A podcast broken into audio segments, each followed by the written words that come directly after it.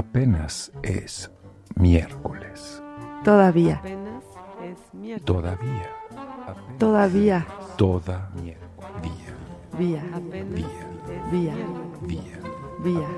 Es una estación de tren. Chu, chu. ¿Es una estación de metro? Es un día. Es un señor, el hombre que fue jueves. Miércoles. No, es el señor que fue miércoles. Era el señor que fue jueves. Es ¿no? el señor que fue miércoles, el compañero de Robinson Crusoe. ¿Estoy No, confundida? no, ese es viernes. No, era miércoles, ¿no? Como el miércoles es el nuevo domingo, Comencemos. ¡Ey! Hola, Selvo, ¿cómo estás? Muy bien, Ricarda. ¿Y tú? Bien, bien, agusteando, o sea, 27 grados a la sombra hoy, ¿no? ¿Y Ya por qué se- tuve tanto frío? ¿La hormona será? ¿La menopausia temprana? ¿La llegada de la primavera temprana? No, creo que ya estoy a tiempo. No, ya, ya llegó la primavera ayer, ¿no? Como que ya fue. Se siente, Ya, ¿verdad? ya. Sí, el tuyo, el mío. Sí. No, el tuyo está más esponjoso. Ah, eso debe ser de, de- de novela tropical de policías. ¿no? Ah, pero un, un sombrero que como un Panama hat. Un Panama hat, sí, un sombrero Panamá, que sí se traduce en, en- en las novelitas, en las novelitas. Pues domingo de miércoles caluroso primaveral, Polens. Digo, Exacto. Ricarda, digo Selvo, como te llames. Ricarda, Ricarda. Sí, tenemos a dos súper invitados hoy. Y super amigos, qué felicidad que estén acá. Nuestros queridos Ka- Ka- Katnira, que siempre digo, lo digo, me da la dislexia. Katnira Bello y Víctor Susler. Sulzer. Su- ¿Ven? ¿Le- ¿Ven? ¿Ven lo que les digo? Perdonarán mi dislexia, queridos amigos, queridas amigues. ¿Nunca, has pensado eh, en términos de, de arte como ser los laboratorios Sulzer? Como que suena como muy eh, adecuado, ¿no? Siguiendo a este artista alemán, empezar a hacer como eh, eh, fármacos Es artísticos. que, es, es que en, en- en un, en- un, en un mundo con el que no tenemos tanto contacto, eso ya me lo ganaron. Entonces, este. Tú dices ese mundo del capitalismo y de los Ajá. medicamentos. Y de los medicamentos, sí es el hay. peor capitalismo ese, ¿no? Ese el No, pero, compa- pero compañías Sulzer sí hay. O sea, Ah, en, en Europa hay compañías Sulzer que es. Este, un- una, una cosa de construcción, un astillero y este. Y este, y unas cosas de laboratorio. O sea, sí, ese nombre Ya está, ya te lo Ya está. ganaron, ya está patentado. Ajá, entonces, este. Yo no creo que me viniera una compañía a decir algo. Por, por ello, porque soy un artista y lo estoy haciendo. Pero al mismo tiempo en mi interior me hace ruido el asunto de. De, de, eh, de allá en otro continente sí lo hacen para compañías que en una de esas sí manejan cosas que, que son relevantes pero a nosotros no nos, no nos importa y están muy lejos de nosotros. El astillero debe ser importante. Seguramente esta mesa salió de un astillero. ¿No era un libro, El astillero? Hay un libro que es El Sí. astillero. ¿no? Del- de, sí, O hay astilleros fuera de ese libro. de Juan digamos. Carlos Sonetti. Sí, sí hay. sí, sí hay Polens. Vamos a tener que contarte que sí. Sí, Polens. Tenemos. ¿Y de dónde es ese apellido? Su Susler. No, Sulzer. Sulzer. Sulzer. Sulzer. ¿Saben que nunca pude programar porque ponía HTML en vez de HTLM? O sea, es real. O al revés, no sé cuál sea el Pues bueno entonces ahora métete a programar, este, las máquinas te corrigen todo. Todo, este, ¿verdad? Te No. van corrigiendo la ortografía, la a la sintaxis en. Todo, todo. en, eh, este, en programación.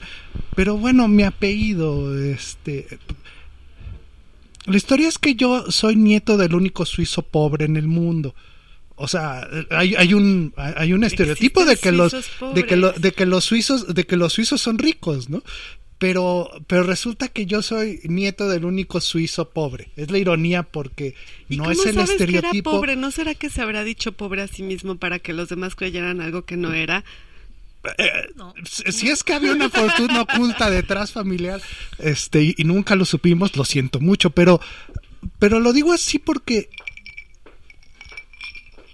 él estaba, este, metido en estar pasando cosas por, por las montañas suizas, este, siendo contrabandista, era lo último que dicen que estaba haciendo allá. Qué divertido. Y básicamente se mete a este Murió la familia Von Trapp de los, No. de los Alpes. pues digamos. tiene pues tiene pues pues tiene historias así o sea lo que cuentan de él sí embona con cosas como esas pero a- hay aparte esta cosa que la familia te cuenta una manera y otra y tú le crees más a una parte de la familia. Pero básicamente es que lo embarcaron en, mira, vamos a llevar unas cosas a otro continente. Llegó aquí, llegó aquí y la historia que cuentan los tíos que más confiaba yo era, pues es que cuando estaban en Veracruz él vio que de repente al cuate de la banda que con el que había llevado, pues ve que unos hombres lo escoltan y entonces él caminó hacia el otro lado. Dijo, ah, ya no. O sea, yo no voy a ir con ellos. no. Yo no, yo no voy a ir con ellos. Yo no voy a ir con ellos. Y también por eso les daba un poco de miedo el rollo de, pues es que yo nada más había llegado aquí para irme después, para irme luego, luego. O sea, entregamos lo que venimos a, a- a dejar. Nos vamos. Pero ya se llevamos, ya se llevaron al compa que es el jefe de la Híjole. banda. Y entonces decidió quedarse un rato en México Para evitar la ley. Para no presentarse en la aduana y, y no, que no le fueran a preguntar algo en ese momento. Creo que sí me cuadra un poco contigo, Víctor. Un abuelo suizo, pobre contrabandista, me Y parece evasivo. fuera de todo, de Mira. todo, huyendo de la ley. Creo que sí tienes ahí algo, ¿no? Pues no sé, en realidad yo cada vez que No, por pienso lo- en las cosas del pasado de, de nuestros abuelos y así, ellos sí eran gente como muy, este, Con aventuras. muy de aventura, No, bueno, muy aventurada, sí, sí, sí. muy de sí, sí. aventura. Mientras Todos tanto tienen ya, aventuras en caballos y con ánimas del purgatorio y cosas así. ajá, todos Sí, tienen muchas aventuras. En cambio uno ya es una cosa menos, este, menos osada. Lo- lo- el mayor casera. riesgo es la, la migración estadounidense y si tu pasaporte está o no está adecuado. Y tú- Pero eso no es migración, como un viajecito, tú dices, ¿no? No, pienso justamente en la película Ah, de de, de- ilegales, del ¿no? negro del negro González Iñárritu eh, trata- tratando de pasar migración. Ah, bueno, sí, no, esa es otra historia. Son, Es Eso como- tampoco nos toca. O sea, incluso Más que cuando desde el arte, lo, haces por, este, por encima, resulta conflictivo, o al menos eso nos quiso decir el negro en su película, tal vez. Mm. Pero digamos que en un marco más general, este, el abuelo viene de una región que se llama San Galen, que era famosa por hacer brocados y bordados Mm. y este y encajes y encajes y encajes de, de una cosa que mientras transcurría el siglo XX los brocados, los encajes y demás de aquellos vestidos arquitectónicos monumentales dejaron de estar de moda. Oh, no. ¿Se dejaron de hacer? Pues Se este, frenó, y seguro es una tradición medieval No, pues eh, o este, más en, en, en mil, eh, digamos, en 1920 sí puedes ubicar señoras que traen acá los, la- la- las mangas con sus Claro. encajes y demás. Bueno, el Miguel Ángel o la escuela esta, el francés del Pedregal, todavía tiene sus luego- cuellos. En Llegan los 1920 años ya, 30 y ya, ya- ya, ya estábamos como en el desmadre. ¿no? Pero esos son los jóvenes. Pero cuando esos jóvenes crecen y ya es 1930, ya todas andan sin... Eh, eh, con sus flip flops o cómo se llaman sus, las, sus vestidos, este...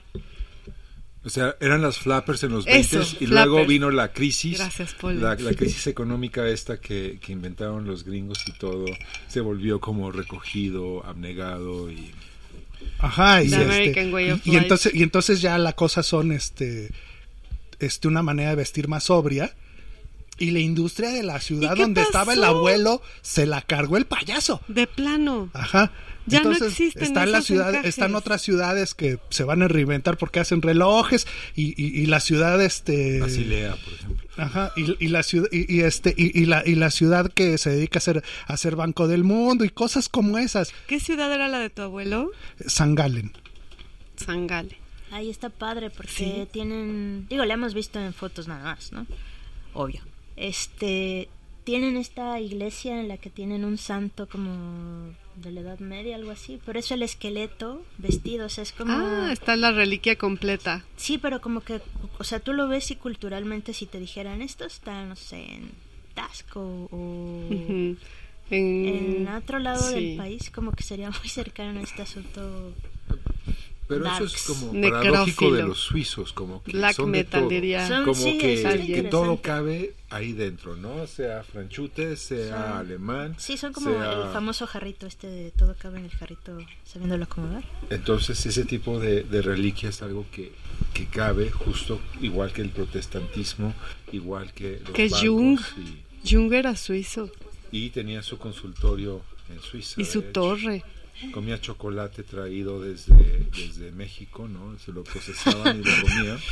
Y mientras tanto estaba haciendo, Sí, pero sí, dando terapia. en cosas que nunca he ido para allá, pero se pone uno a curiosear y demás, le he enseñado, este, el, el santo patrono es un esqueleto que está dentro de una armadura dorada, es un... Ah, es un caballero. Es un, guerre- es un guerrero dorado. o algo por el estilo. Es un guerrero dorado, así, este, con, con el yelmo abierto mostrando la calavera. Ay, qué maravilla, está increíble, hay que googlearlo. Cuando me dices los guer- guerreros dorados, pienso en los guerreros dorados. Digo, hay una banda que se llame así, los guerreros dorados. Pensé que habías pensado en los caballeros del zodiaco. Tam- eso, sí, ¿verdad? Sí, ¿no? Son, sí son son contextos y situaciones. Yo- Yo, yo nunca estuve cerca de los caballeros del zodiaco. Creo que toda, que, que me, me pega la Estabas ya canción. grande, Polen, ya estabas grande. Sí, No, yo, nunca- yo nunca soy, yo soy como más de la, de la tribu de Scooby-Doo, ¿no? Del primer Scooby-Doo, además. De la princesa caballero, más bien. Me tocó también la princesa Sí, caballero, no. sí. Sí, esta, esta, esta ambivalencia también tiene que ver con eso de ser la princesa caballero o el príncipe, eh, eh, el príncipe caballera o el príncipe dama, no sé. De ahí, Ricarda, de ahí todo. Todo, todo, sí, todo se resuelve ahí. Así que, abuelo suizo, Víctor. ¿Y, y, y el bello de dónde viene, Kat, Katnira? Que te representa muy, muy bien. ¿Te gusta apellidarte bello? Sí, me gusta mucho mi apellido. Bonito. Sí, ahora que te estaba googleando. Con seguridad, o sea. No, me gusta mucho. Claro, no, ahora que te estaba googleando que me sorprendió la cantidad de páginas que te refieren. Además, Katnira está en la Wikipedia. Pocas mujeres mexicanas están en la Wikipedia. Entonces pueden googlearla. la Olga Tamayo está en la Wikipedia, ¿no? Y- y. Exactamente. Recién tuvieron la del fin de semana pasado y siempre suben muchas artistas, escritoras, eh, mujeres. Increíble ese trabajo, ¿no? Ese proyecto es como wow. Que estábamos platicando antes del que lo hace Mónica Mayer. Mónica Mayer, Karen Cordero, pero se les ha ido sumando mucha gente. Y pues siempre hay distintos espacios que se abren para que suceda. Han trabajado con el MOA, que también se involucran las del Museo de Mujeres. ¿no? Es Ah, sí, como- estás en el la página del Museo Ah, de también, Mujeres sí. también. sí. Mí me toca hacer la parte leve y bueno, queremos mandarle saludos a Mónica Mayer. Muchos y a saludos. Karen Cordero, Bravo. ¿no? Mónica Mayer está por inaugurar o ya inauguró, de hecho, una exposición en el Hospicio Cabañas, ¿no? Con Maris Bustamante. Y fue su cumpleaños. Felicidades, querida Sí. Mónica. Feliz cumpleaños. ¿Cuántos descumpliste ahora? ¿Ya, ya estás, ya es otra vez una quinceañera, Mónica? No, 69. De hecho, puso una cosa en Facebook muy divertida que decía que cumplía 69 y le daba mucha risa, como pensar en el número. ¿no? Y ella tiene estos, estos, esta forma de publicar que pone, soy tan vieja, tan vieja, tan vieja que, y me da mucha risa como todo el mundo le dice, no estás vieja, Mónica, sí, les causa empacho así de, joven", no, sí. no digas eso, así, ¿por qué no? ¿No? Me encanta Mónica, la queremos mucho. Karen, es, es Sí. Karen, es muy linda. Pues bueno, creo que sí, Bello te viene, o sea, tú- o sea que sus apellidos sí. Bello era como Sí. el, nombre, el nombre de uno de los... Bueno, pero se saltó No, este yo que lo busqué. se saltó que, no- que nos contara que me en realidad gusta- la historia. Me Ah. gusta. La historia es muy extraña. Por eso. Eh, Bueno, el primer bello famoso que conocí fue Andrés Bello, que es el que fundó la Real Academia Claro. de la Lengua Española. Eh, y bueno, me ¿Es- gusta. ¿Eres descendiente de Andrés Bello? No, no, de ninguno de ellos. O todos los Este, bellos son parientes, como los Hernández. Todos los Hernández somos parientes, ¿sabías? No, de hecho ninguno, en realidad. Eh, Bello es el apellido del padrastro de mi papá. El padrastro, o sea, tu papá tomó el apellido de su padrastro. Ajá. Mm. Se lo, así lo, lo- se lo puso. Y pues está bonito. ¿no? ¿Cómo no? Sí, me gusta que además también a veces me preguntan cómo se pronuncia, que para mí es como de, pues, cómo se lee. Pero me han llegado a preguntar, es velo, bello, así, sí, así como, como va. Les contestas belísimo. Bellísimo. Eh, digo, el único problema era en la escuela que siempre te toca estar súper al principio. Ay, Entonces sí, hay que entregar, número dos de la hay que entregar. Yo siempre fui entre las 7 y las 9, ¿no? Pero siempre eres la primera persona que entrega la tarea, a quien expone, a quien le hacen el examen oral. así hasta que terminas la carrera, ¿no? Pero tú, tú eras una alumna muy aplicada, quiero pensar. Sí, Puros Ah, lo dice con una, una discreción, como diciendo, bueno, sí, ni modo, lo, e- lo era, ni modo. Sí, digo, tampoco era así como matadísima, pero iba muy bien en la escuela. Me gustaba mucho, me gustaba mucho. Si no se trata de ser matados aquí, yo, yo No, nunca, hay yo no gente te que puedo, sí, yo o no sea, te hay puedo gente que- visualizar siendo matada. Seguro tú ibas por los 10 Pollens. Decías, yo No, quiero hombre. ser el único con 10. Eh, seguro Que iba por las canicas. No, no, más bien eh, eh, se lo dejé a, a- a conocidos míos, ¿no? A- ¿Los justamente dieces? le mandamos saludos a Pantaleón Domínguez, ¿no? Eh, que- Era el de los 10 de el de los salón. dieces, sí. De hecho, él era descendiente de don Belisario Domínguez, que Anda, algo hizo, y por eso hay calles que tienen Estamos su nombre. dropeando muchos nombres, como dicen aquí. Podemos seguir dropeando nombres, a ver. Pantaleón Domínguez. Tiene un gran nombre. Responda. Ok. Saludos. Eso, eso suena a siglo pasado. Di- di- bueno, siglo pasado del siglo pasado. Su- Suena 19. siglo No, pasado, no, siglo siempre, pasado. siempre eh, un- un, eh, llevamos una relación encantadora. Él es un abogado ahora, ¿no? según he podido enterarme en Facebook y en dos o tres reuniones que se hicieron antes de la pandemia, pero ¿Ustedes saben de sus amigos de la secundaria? No, de la secundaria. no.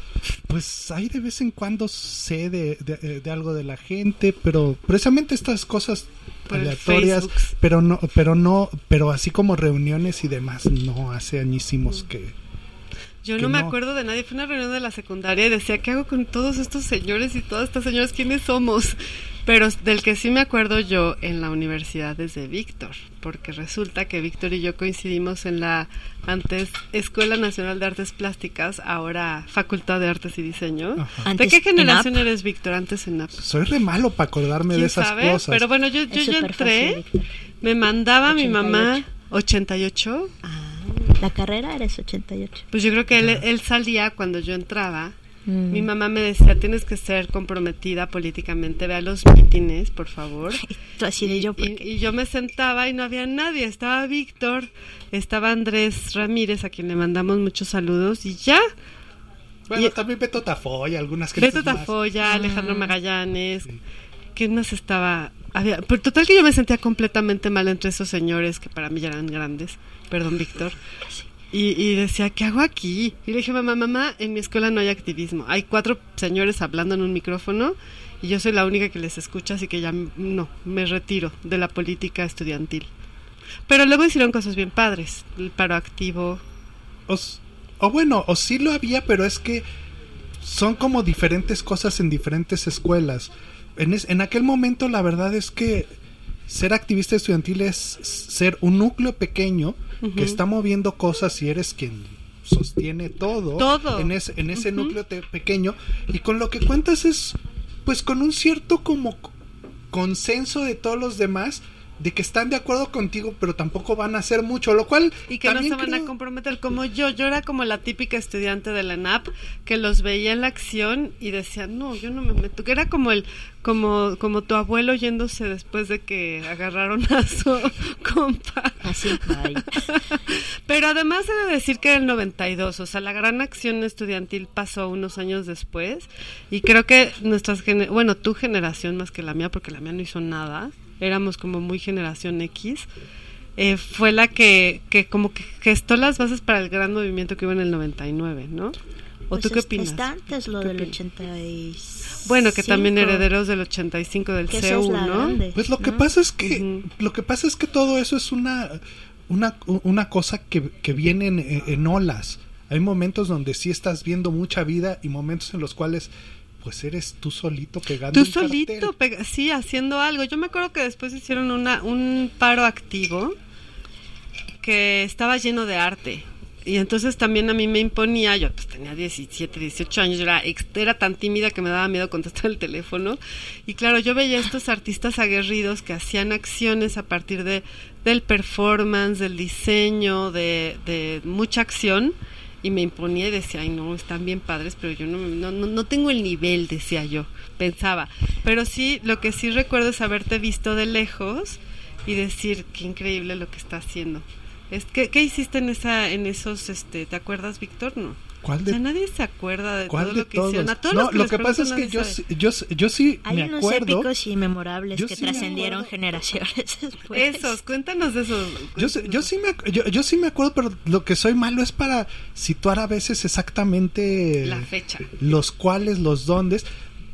Porque en realidad cu- cuando tú me hablas de, de esa parte, cuando este cuando nos conocimos, Cuando sí yo era- te vi más que conocernos, cuando yo te vi, te ubiqué, dije, ah, mira.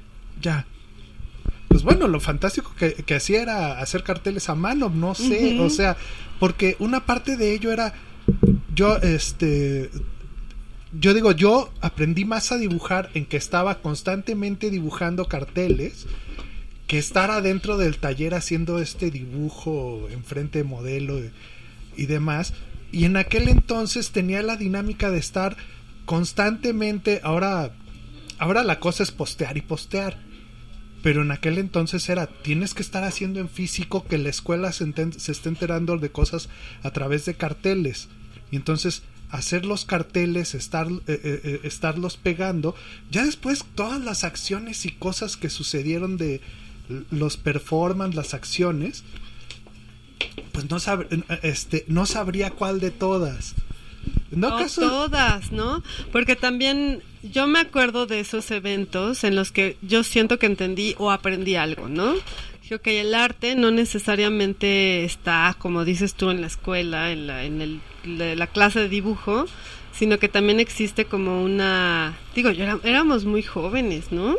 ¿Tú te acuerdas de eso, Katnira? Tú, iba, tú también estudiaste en... Yo soy de Elena, pero ¿En yo llegué mucho algunos años sí, después. porque tú eres Sí, mucho más joven.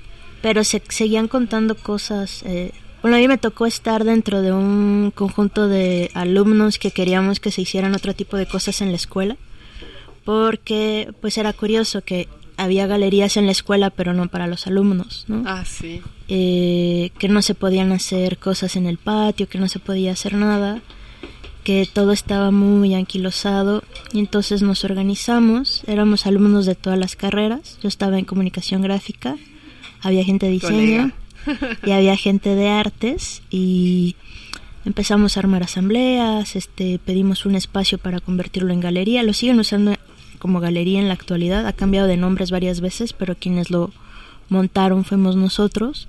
Y queríamos hacer justo, queríamos hacer acciones en el patio, queríamos hacer instalaciones de Día de Muertos. Y una cosa recurrente cada vez que tratábamos de, de pedirle permiso a las autoridades o que no nos este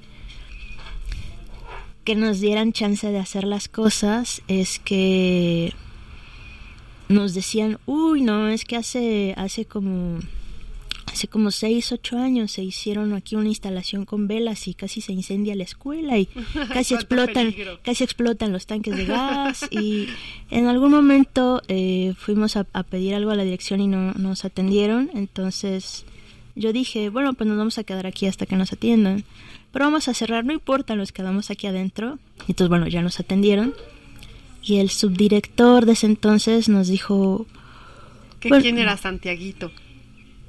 No, ni idea. ¿Quién Nos dijo que lo que pasaba es que hacía como 6, 7 años que no tenían a un grupo activo de, Claro. de alumnos, ¿no? Ujú. Y entonces fue ¿Qué chistoso. eres? De la UNAM, eh, 92, pero del ENAP, este, ahorita te digo, porque las, las cuentas que yo hago son más Claro, complicadas. número de cuenta 92. 94, yo entré en el Ah. 94. Y ya que es años después, muchos años después, cuando nos conocimos, alguna vez platicando así de esto que vas como acordándote de cosas, me contó un asunto de, de los carteles estos que comentaba que hacía, pero es que eran unos carteles súper grandes, o sea, eran metros y metros y metros y metros de cartel, desde el puente del ENAP hasta el piso, Hasta abajo. que esto es un Son, es casi un segundo metros, piso, ¿no? ¿no? Es un segundo piso hasta Estamos el piso, de un telón. Prácticamente Sí. sí. en papel. Y una de las historias es que esta cosa se había quemado y entonces me estaba contando, ah, no, si es que yo hacía carteles y el doctor Angulo, el de Semefo, los quemaba. Eso me lo contó porque nos lo, nos lo encontramos en Exteresa viendo un performance que era larguísimo, de estos que duran ocho horas. Entonces le acerca el doctor Angulo, le extiende la mano y entonces lo saluda y le dice, ¿qué tiempos aquellos en los que usted hacía carteles y yo los quemaba? Y entonces como que los dos se rieron, pero en esta como sonrisa cómplice de, de que no era broma lo que estaban diciendo, pero que, estaban bien con Qué eso. Entonces saliendo le pregunté y entonces me dijo, ah, es que yo hacía carteles gigantes cada vez más grandes y él los quemaba cada vez más grandes hasta que, bueno, por poco y eso llega a los, fue una a los dinámica, tanques de gas. fue- fue una dinámica donde, donde de, de, de- del- este, de ahí de, de esa parte de la escuela ll- llamada el puente, porque Porque es un puente. porque Sí, está sí, entre dos edificios y este y al costado de- del auditorio Goitia yo hice unas cosas que sí ya tenían tamaño de telón de telón y los agarré arriba de unos tubos este Ah, que esa- conducen al gas, de gas. De que gas. conducen al, al- entonces entonces este entonces Angule, Angulo que era del grupo CEMEFO que era un grupo de performance y arte en una cosa que no sabe uno diferenciar en dónde estaba fluyendo o no, de todas maneras la acción provocativa, él le prendió fuego, entonces mientras iba prendiendo fuego hacia arriba, este parte de los trabajadores salieron y lo vieron y así de, eso está agarrado de los tanques de gas de- y no vamos y no vamos a apagarlo, entonces hicieron alarma de la es- para toda la escuela y sacaron a todo mundo en lo que eso se quemaba.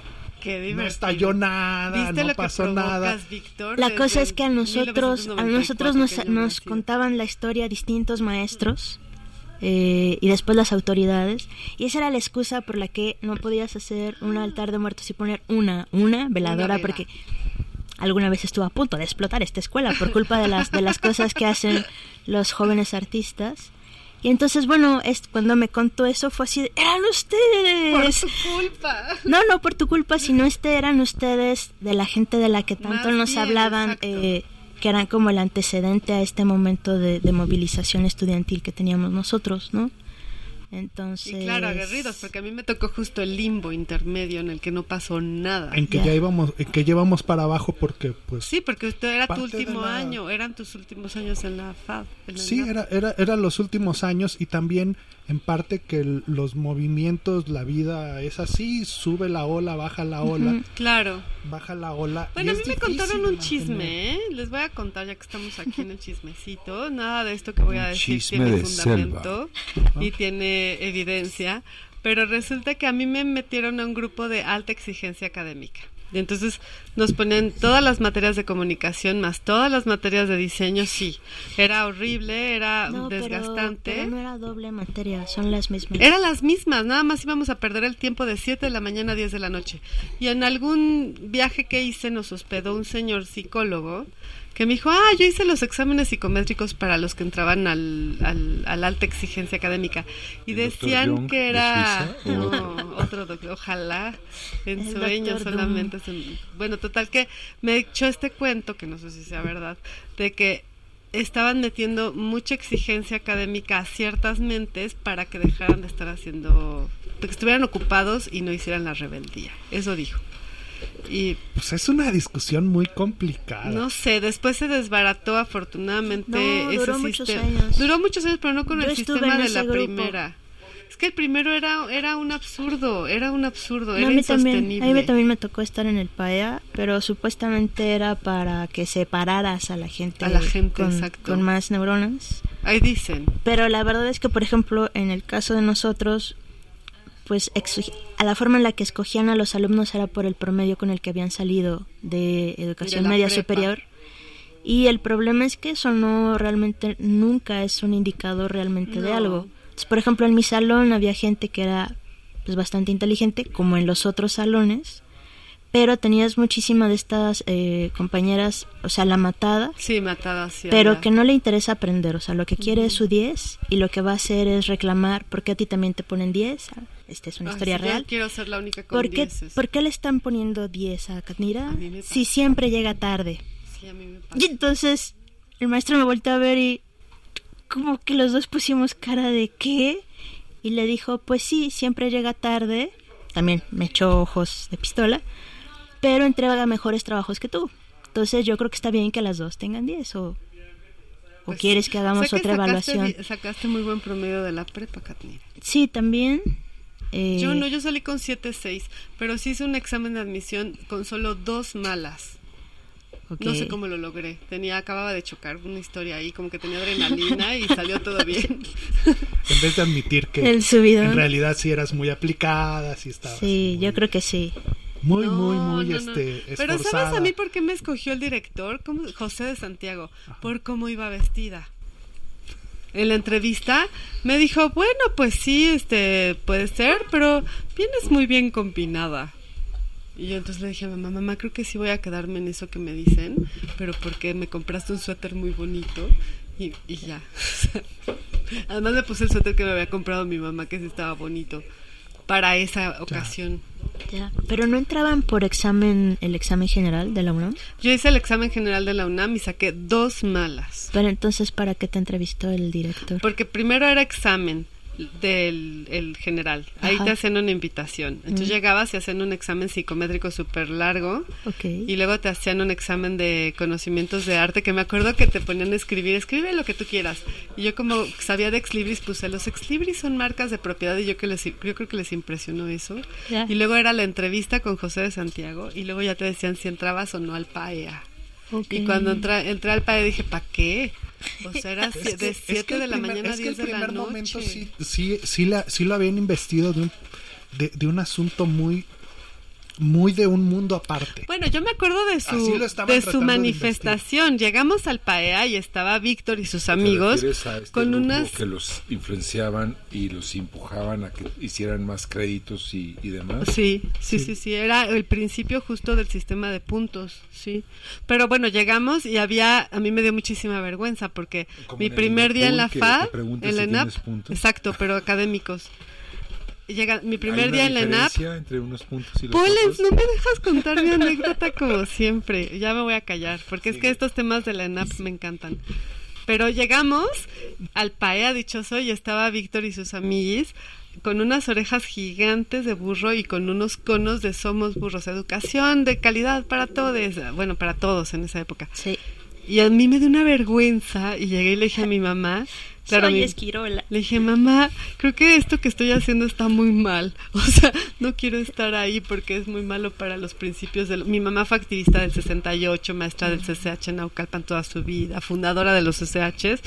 Para ella era como la autoridad encarnada en su hija. O sea, Mm. Pues, pues al mismo tiempo, bueno, yo, yo estaba en aquel momento, este, como representante estudiantil, este, porque aparte yo, yo estaba en el consejo técnico, hasta oficialmente era representante de los alumnos, demás, sí estaba en contra de, ese de ese programa, que en realidad era como de, dentro de todas las cosas que hacía la autoridad general de la UNAM, este, demás, avanzaba como diferentes cosas para diferenciar y tratar de hacer como cajones de Ay, la sí. universidad, donde sí sucedería lo que se tendría que hacer de manera más... eh, Digamos que nuestra crítica iba más por el asunto de, como estás haciendo esta división, lo que estás haciendo es concentrar recursos en un grupo, mientras al, mientras al mismo tiempo el resto de la escuela, el resto de la universidad va este va a seguir igual sin recursos. no, y rompe con todos los principios universitarios, ¿no? De... Sí. Sí. Al mismo tiempo que quien estuviera en personal, en, en lo personal viviendo esa experiencia, tampoco para mí me era condenable de manera personal. Qué bueno, Víctor, me Pero- da mucho gusto. Pero Además, que bueno, es porque se ve muy- porque te, te, te, te emparejaste aquí con Katnira, que también fue del PAEA. No, Pero- pero... yo después lo que hice fue huir y Ah, meterme a distintas materias con todos los grupos. Entonces fue chistoso porque al final yo tomé clases con todos los grupos de mi generación, con los de la Mm. mañana y los de la tarde. Entonces conocí a todo el mundo. Conociste a todos. Y había más, había más gente inteligente en los otros fuera, grupos sí. que en el mío. No, a mí me corrieron, me sacaron, me Es que, al renunciaron. mismo, es que al mismo tiempo que era esta política que de diferentes maneras se trata de establecer en la, en la universidad para hacer a quién sí se le va a dar recursos porque no hay recursos para todo el mundo, que es como un rollo recurrente. Yo, yo ya después de esos años como que llegar al punto de es que a estos sí les vamos a dar y a los demás no por X, Y o Z, es de todas maneras Es un poco la tradición nacional, ¿no? es la tradición nacional. este, porque a se quien le la UNAM. no le También pasa en Malcolm. depende. In the middle. También. Malcolm el del medio, esa es la Sí, historia. pero pero también al mismo tiempo, eso que estaban generando era una como especie de cárcel o, o- o- o caja de Sí. experimentos allá adentro, que Sí, tampoco ha de haber totalmente. sido muy bonito. No, te este, digo que nosotros nos tenían llevarla. de 7 de la mañana a 10 de la noche. Llegabas a clase de 7, no llegaba el maestro de 7. Te esperabas a la de las 10, no llegaba el de las 10. Llegabas a la de la 1, no llegaba el de la 1. Comías, regresabas a las, a las 3 y no llegaba el de las 3. Y a veces teníamos la clase de las 5 o de las 7. Decías, "Ay". Entonces yo, yo, Es una obra de Beckett. yo dejé de ir a la escuela. Primero me salieron, pero ya que me habían salido del PAEA, un día llegamos a clases, empezó el semestre, ay, estamos aquí chismeando totalmente, en vez de hablar de nuestros invitados, ¿verdad? Yo, yo- yo iba a extender esta, esta politización de, de Víctor Sulzer hacia su eh, trabajo ya como un Exacto, artista. a- eso Por iba, es que nos ejemplo, apasiona en el tema de cierto la UNAM, momento, perdón, eh, algo que eh, se me olvida y luego recuerdo y me quedo así como apabullado es que, que fuiste presidente de la República. Mucho tiempo. Pues seis años. Sí, ¿Qué es lo no- que- no- qué es no- lo que duran no- los presidentes? seis Espero. años, Víctor. Yo pensé que habíamos tenido un buen presidente por fin durante largas décadas y que te habías eternizado en el poder. No, fue en seis porque- años. No, sufragio efectivo, no Porque yo, porque yo sí Es un hombre respeto. de principios, Víctor. Sí. Yo sí respeto las reglas. Pero bueno, eso fue cuando este cuando parecía que todo mundo podía ser presidente. Hace Porque unos años, sí. hace unos ¿En qué sexenio fue? ¿En qué sexenios fue? Es que es bueno, fue, fue el sexenio ¿Intermedio? cuando este cuando cuando este compi- eh, cuando compitió Calderón y fue nuestro presidente oficial y López Obrador compitió y se quedó como presidente legítimo, que eso es el 2006. sexenio de 2006. Hace dos este sexenios, el, el, el de, el de 2006. el de Peña Nieto, después al principio, antes del sexenio de Calderón, de Calderón, que se habló mucho de el fraude, de que las cosas no estaban claras y hubo tantas, tantas este, discusiones, pues decía, bueno, si, No se nos salen las cuentas. si no, sale, si, si no salen las cuentas, De ahí aprendió Donald Trump a decir, bueno, o sea, yo, yo soy el presi y contaron mal. Sí. Y Sí. yo, y yo lo hice sobre el asunto de, de si, si, si el mundo político institucional no nos puede entregar un resultado cierto, pues yo también puedo ser presidente. Tú puedes ser presidente siempre, Víctor. Siempre nos vas a gobernar. Sí, pero yo puedo ser presidente, tú puedes ser presidenta, todos podemos No, ser yo pres- no. No, todos lo todos lo podemos ser, todos lo podemos ser porque en dado caso Claro. detrás, detrás de todo este asunto de la representación, se supone que está el que la soberanía la entregamos todos. Todos. Y todos tenemos un, un pedacito de ella. En dado caso, el presidente es alguien que esa soberanía, que esa voluntad ciudadana que tenemos todos, en la, en- en la cuerpa. Pero si, pero si tenemos un momento de crisis así Todas las como mañanas. aquel, como aquel que tuvimos, tendríamos que asumir que todos podemos serlo. Cualquiera. No, bueno, como Cualquiera bien puede dices, serlo. Cualquiera puede serlo. Más Y, tú. Y hubo así como eh, periodistas cubriendo tus eh, proclamas y Muy tus- pocos. Pero sí hubo, yo me acuerdo que sí hubo. O sea, sí hubo, sí hubo, algún- sí hubo algunas personas que se acercaron y demás, pero bueno, pero todos estaban atendiendo a los otros dos.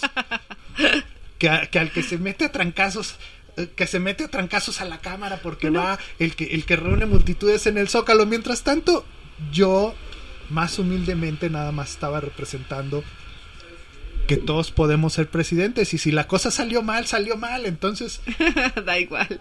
Pero seis años estuviste con la bandera, Sí. con la, ¿cómo se llama esto? La banda presidencial. La banda presidencial. la banda presidencial, que era una A dónde ibas, ¿no? que era una manera de, de hablar de, de- del conflicto que había, pero desde otro lado. Porque había mucho la polarización y había gente que estaba sí dándose hasta con la cubeta de que si estabas con un bando o con el otro. Ah, no, claro. Bueno, Todavía, todavía, el todavía iba a decir el- Ajá, o sea, sí, es- o Bueno, sea, está, el- está el, dinámica el de- 1.5% que es dueño de los medios diciendo que hay una polarización que No, pero yo me no acuerdo en ciertos ambientes decía alguien, bueno, yo voy a votar por Mid ahora en las últimas elecciones y todo el mundo volteaba con ojos de pistola. Hay alguien que va a votar por Mid porque a todo el mundo se le olvida que todos votamos por AMLO, ¿verdad? Ya ahora que todo salió mal. Sí, pero digamos que desde aquel entonces era definir el espacio para todos en términos de o te colocas en un bando Exacto. o te colocas en el otro. Exacto. Mientras puedes estar en, mientras puedes estar en una parte donde sea así como de, pues mira, a mí no me convence del todo. Ni Chano ni Juano. A mí no me convence del todo. Qué difícil estar es la política, ¿no? Es muy Víctor? difícil. ¿Te acuerdas tú cuando tuvimos esta reunión con... Era Jorge Javier Romero convocados por ¿Ya viste cómo Carolina... regresó a, a la ENAP? Sí. No, no, no, esto fue mucho, justo cuando Víctor estaba en este activismo presidencial, nos convocó esta querida amiga Carolina, se me está resbalando el apellido, Carolina De la Peña. de la Peña, sí, que también le mandamos muchos saludos, estos saludos llegan hasta los más ayaces. Y este, nos convocó para hablar de política, no me acuerdo por qué me invitó a mí, pero éramos Jorge Javier Romero, estabas tú, estaba yo, no entiendo yo en qué, qué, qué- papel era. Yo creo que diseñar algo, ¿no? Libros, el librito. Pero había esta Saludos a cuestión Jorge Javier sobre- Romero. También cuestión sobre hablar de la política desde otro lugar, ¿no? Desde el arte, porque ella también era artista. Y, mm, y es algo que a mí siempre... Yo entendí algo en la NAP viéndote a ti y a tus compañeros, eh, que el arte no era solamente una cuestión de tomar la clase de dibujo, sino que se podía hacer con carteles y des- que después iban a ser Es, quemados. un- es una pregunta que supongo que mucha gente, Acá igual que algo, la de... algo que me- a mí me pareció inter- muy interesante de, de esa pieza que hizo Víctor es cómo la gente se subió al juego. O sea, por ejemplo, en el área de artes hubo mucha gente que, por ejemplo, lo había invitado a dar mesas, etcétera, y lo, le dijeron que podía ir, pero si no llevaba la banda. No, en Entonces serio. les dijo que no, pero se presentó con la banda presidencial y un cartel y una cinta canela acá de, Me están de que estaba censurado. Pero, por ejemplo, muchísima gente también de artes entró a jugar. Y entonces invitaban, le decían, oiga, presidente, ¿puede venir a, a inaugurar mi exposición? Y entonces iba a inaugurar exposiciones, lo invitaron a inaugurar mesas. En este mismo encuentro donde, donde le dijeron que si tenía la banda no podía participar, Mónica Mayer se enteró y no, no nos dijo, sino que en la mesa de repente dijo Mónica, quiero invitar al presidente Víctor Sulzer a inaugurar mi ponencia. Y los del evento fue así como de changos, o sea, y ahora. Entonces, bueno, él se subió, no se quitó esta cosa, pero como siempre cargaba confeti, entonces ya le echó ahí confeti y etcétera. Pero también era padre que esto empezó a suceder en distintas partes, o sea, lo invitaron a Yucatán, a Veracruz, a distintos lados a este venga a inaugurarnos el evento, venga a inaugurar. Y entonces daba sus sus una parte padre que eso no, nunca se nos ocurrió eh, documentarlo era tomar video porque lo más interesante de las piezas era el discurso que se echaba. Se echaba un discurso largo, un poco así como en la película de Cantinflas cuando es presidente, como en esos tonos, aparte este tono priista de decir las cosas despacio, que se ha retomado. Se echaba cosas así sobre que habían subido las tortillas, este, pero ¿Qué tal, la cosa se extendía mucho. A mí me gustó mucho. Alguna vez estábamos en una pozolería eh, alternativa. Eh, No, estábamos en esta pozolería que nunca he podido regresar porque está escondida. Está en una casa, entonces como que necesitas que alguien te lleve, ¿no? Pero, por ejemplo, en la calle se acercaba gente y le decía, ay, señor presidente, o sea, como que agarraban la onda súper rápido porque traía la banda y el saco. No, pues a ver si me hace la balona ahí con una chamba. No, sí, sí, usted vaya a mi oficina, este, y pasaba alguien, oiga, es que en mi colonia no hay agua. O sea, de gente de la calle que entraba al juego, al juego este de le vas a pedir a, Qué divertido. Y en la pozolería está una cosa súper chistosa porque yo tengo la costumbre de chismear. Por ejemplo, si estoy en un lugar así como en un restaurante, etcétera, estoy oyendo lo que se charla en mi mesa, pero también lo- le estoy poniendo atención a las otras mesas Jugando a dos bandas. o tres o cuatro. Y entonces en la, en la mesa de como a dos mesas, un niño le dice a su papá, oye papá, ¿por qué ese señor trae la bandera de México? Y yo dije, a ver, ¿qué le va a contestar el señor? Entonces el señor voltea, voltea a ver, ¿no? Yo también. El señor voltea, se sonríe y le dice, pues porque es el presidente, mijo. No, sí es el presidente, mijo. mira, pregúntale, vas a ver qué te dice. Y yo así como, pero Víctor estaba así como en el chisme, bla, bla, bla, bla. Y yo también me pregunté como qué iba a hacer él cuando llegara el niño. Se acerca el niño, el niño tenía como siete años. Oiga, ¿usted es el presidente? Entonces, toda la mesa se cayó así como de, ¿qué le va a contestar al chavito? Entonces Víctor le dice, sí, soy el presidente. Entonces le extiende la mano al chavito. Y el niño así como, wow, me saludó el presidente, entonces regresa súper emocionado a la mesa, así de, sí, sí, es papá, ves, te estoy diciendo. Entonces, a mí lo que me parecía wow, porque normalmente cuando haces acciones o piezas en la calle, siempre hay alguien que entra en el juego contigo, pero muchas veces eres tú quien va a buscar que la gente entre al juego contigo, o es la gente que pasa y decide, pero esto era que se acercaban así de, ay, ese es mi precio, este, esto que te decía, ¿no? De, de, que la chamba, que el agua, la luz, ahí en mi colonia no hay luz y luego asaltan, ay, qué barbaridad, ¿no? Como que se volvió en, un, en, se convirtió en una especie de catarsis colectiva, ¿no? Innecesaria, ¿no? yo creo que muy necesaria, ¿no? Entonces... Y abriendo como una llaga, ¿no? De que servías finalmente de, pues aquí nos duele, acá está donde nos desahogamos un poquito. Sí, era parte de... Y eso ustedes dos los une, ¿no? Como artistas, o sea, no, no, o sea, no hay una línea de producción como eh, artística desde el activismo, desde la representación, desde convertir una cosa en otra a partir de lo que sucede. No sé. ¿O no? Mm. Digo, más allá de que los unan otras cosas, pero... no sé. O sea, un poco sí y ¿Y no? ¿Qué tan cercana te sientes tú de...? O sea, ¿qué tan cercano se no, Pero hay como... En cuanto a producción. En cuanto a producción. Digo, no, claro. Como hay que como lugares. Indiscreciones no. Pienso, por ejemplo, sí, cuando él fue el ciudadano presidente de la República, pero retomando, por ejemplo, una eh, pieza de, de, Carnira que es dándose a, a, desear, ¿no? Eh, tomando... ¿Mm? ¿Cómo se llama entonces? Corrige. Juliet 1976. Este es el título del texto que escribió Pilar para el para la para la pieza. Sí, me ah. acuerdo, eh, sí, lo tomé justamente de, ese texto. Sí, ella escribe este y el mío es Juliet 1976. Que es a partir de una serie de fotografías dentro de una revista. ¿Cómo es esa, esa, esa, Es una serie son, bueno, o sea, en esto de hablar de que cómo se relacionan las cosas, andábamos por la calle y entonces me dijo, mira, una feria de libros viejos. A mí los libros viejos, si no están bien desempolvados, me, me vuelven una máquina de mocos. Pero Víctor ama, sí, los libros viejos, sobre todo los libros viejos. Y entonces, para que no estuviera yo con el, ay, ya vámonos, me dijo, mira, ya hay muchas revistas de foto. Y si eran alterones de unas revistas de foto eh, de una revista sobre la que yo había escuchado pero nunca había visto ejemplares.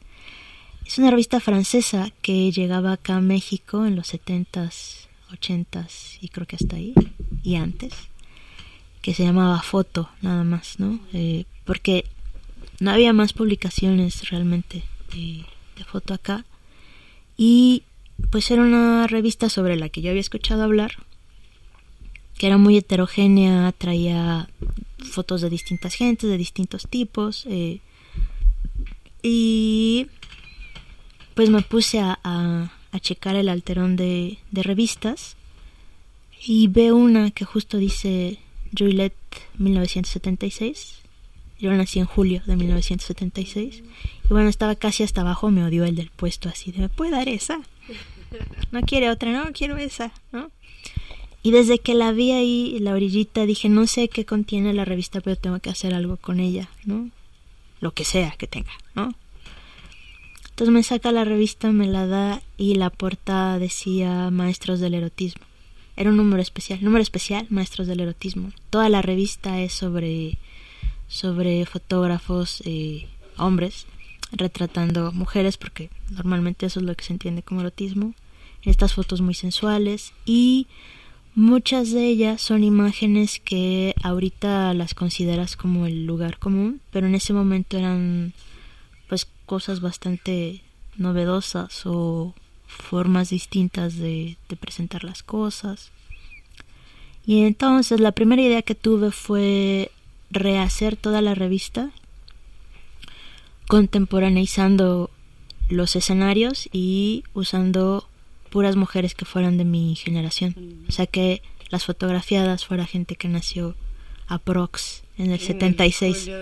No, no, no, eso está Ah, más no, difícil. está más No, en el ya. 76, 75, 77, por ahí. Y pedí la beca de jóvenes creadores y me la dieron. Pero ves que pasa mucho tiempo entre que metes tu proyecto y, y te dicen que sí. Son como, es como medio año, ¿no?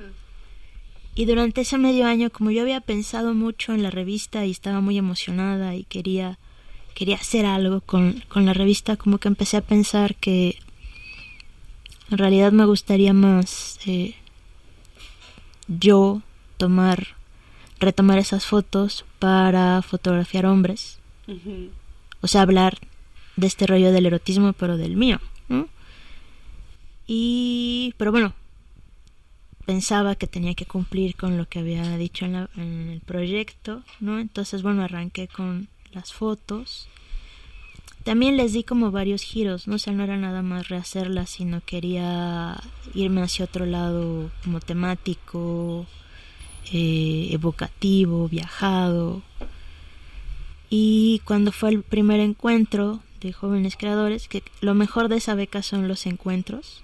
O sea, aparte de que tienes un apoyo económico para realizar un proyecto, lo mejor, lo mejor son los encuentros porque discutes con otras gentes del área tu proyecto, lo discutes con tutores y además después eh, este proyecto lo ve gente de otras áreas, entonces terminas teniendo una retroalimentación que de otra forma sería imposible que la tuvieras, eh, sería imposible, ¿no? En realidad. Y bueno, yo llegué con las fotos y tenía a Gerardo Montiel Clint y a Yolanda Andrade de tutores. Mm. Bueno, saludos. Y les parecía así a los dos, saludos y un abrazo. Les parecía como fuerte las fotos que yo había hecho en este en esta reinterpretación. Entonces me decían que eran muy bonitas pero muy violentas al mismo tiempo. Y bueno, a mí me gustó mucho eso porque era lo que quería, o sea, que fueran muy bonitas y también como sa- sacadoras de onda, ¿Y por por así eran decirlo. violentas? Solamente porque era un hombre... No, te las tendría que enseñar. No, no, eran con mujeres. Ah, eran con mu- mujeres, eran con las amigas de mi generación, Ah, ya, sí, sí. Y entonces, bueno, en medio de la discusión de, de, de qué onda con las fotos, les dije, bueno, es que la verdad yo quería hacer eh, fotos con, con hombres. Ah, pues hazlas. O sea, como, pues órale, ¿no? Y entonces eh, decidí ponerme a trabajar con, con el proyecto, pero quería darle un giro a este asunto de rehacer las fotos. Quería que también quienes iban a ser modelos participaran un poco de este juego de invertir los roles. Y entonces, pues Ana nunca había tomado fotos de desnudo masculino, de desnudo femenino sí, de objetos, etcétera, de juguetes. Quería que fueran mis amigos para que fuera gente con la que me sintiera yo cómoda para trabajar y también gente con la que yo no me sintiera incómoda de decirle, ah, bueno, aquí, no, bueno, ya no me gustó, bueno, mejor allá, bueno, a ver, párate, bueno, siéntate, bueno, no, vuéltate, bueno, de cabeza, bueno, espérame 10 minutos porque ya me hice bolas. Como que puedes hacer eso con tus amigos, pero no, este, No con el modelo profesional. no, yo creo que sería así de oye.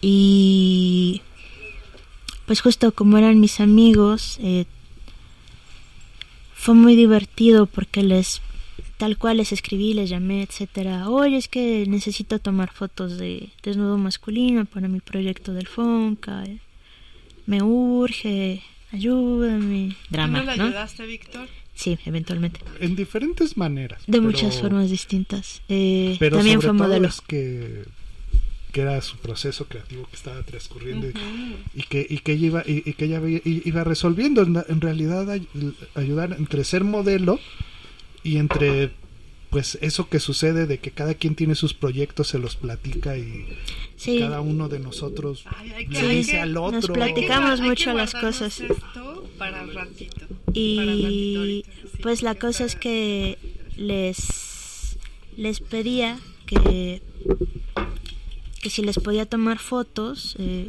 fue chistoso porque yo pensé digo, a lo mejor suena muy ingenuo, muy iluso. Yo pensé que todos me iban a decir que sí, como de, ay, sí, claro, pues no hay problema. En esta idea que a veces tenemos de que a los hombres no les importa mucho cómo se ven, que con este proyecto descubrí que es completa, total y absolutamente falso. Eh, porque hubo amigos que me dijo, eh, no, había amigos que me decían, no, es que estoy muy flaco, es que estoy panzón, es que estoy muy gordo, es que estoy muy pálido. Me hubieras dicho para broncearme antes, ¿eh? Como las, las cosas más raras. eh, no, es que ya me quedé calvo, en fin. Eh, pero bueno, los que me dijeron que sí, les dije, oye, pues hacemos cita para que te cuente el proyecto y planeemos cosas. Y después hacemos cita para... Hacemos cita para las fotos. Y cuando llegaba yo a verlos, eh, todos, todas mis amistades saben que soy chacharera. O sea que me gustan las chachas. Eh, llegaba con esta revista de, oye, mira, encontré una revista del mes y año del que nací, que es como el gran hallazgo. Entonces me decían, ay, a ver. Ya se clavaban viendo la revista y ya no me pelaban. Se clavaban viendo la revista y yo me esperaba a que terminaran de ver la revista. Y entonces como, también soy muy preguntona con mis amigos. Les pregunto muchas cosas sobre cómo son, cómo viven, qué han hecho, a dónde han ido, qué opinan de X, Y, Z. Y pues a quienes les enseñaba la revista, ya que terminaban de ojearla y me las regresaban, se las volvía a dar y les decía, oye, ¿tú como cuál pensarías que es la foto más erótica de la revista? O sea, ¿tú qué foto ves y te prende? Así como... ah. Y como hemos platicado de esas otras cosas, porque también a mí me interesa saber cómo entiende el mundo y muchas otras cosas las demás personas o los hombres, que también es como otra forma de comprender. Entonces, están acostumbrados a que les pregunte tontería y media. Entonces fue así de, ah, esta, esta y esta. O, ah, solo esta. O... Entonces, ahora sí me regresaban la revista, me ponía yo ahí papelitos y les decía, ¿te acuerdas que te dije que quería tomarte unas fotos de desnudo? Sí. Las fotos que vamos a hacer son las que escogiste. Y lo que venía a continuación eran reacciones de distintos tipos. ¿Qué desde, ah, pues hubo quien se quedó callado como viendo al infinito un rato. Hubo uno que se carcajeó, hubo otro que me dijo, qué cabrona eres, ¿por qué no me dijiste? Eh, hubo quien me dijo que estaba padre la idea, hubo quien después de eso me dijo, ay, olvídalo, este, Siempre no.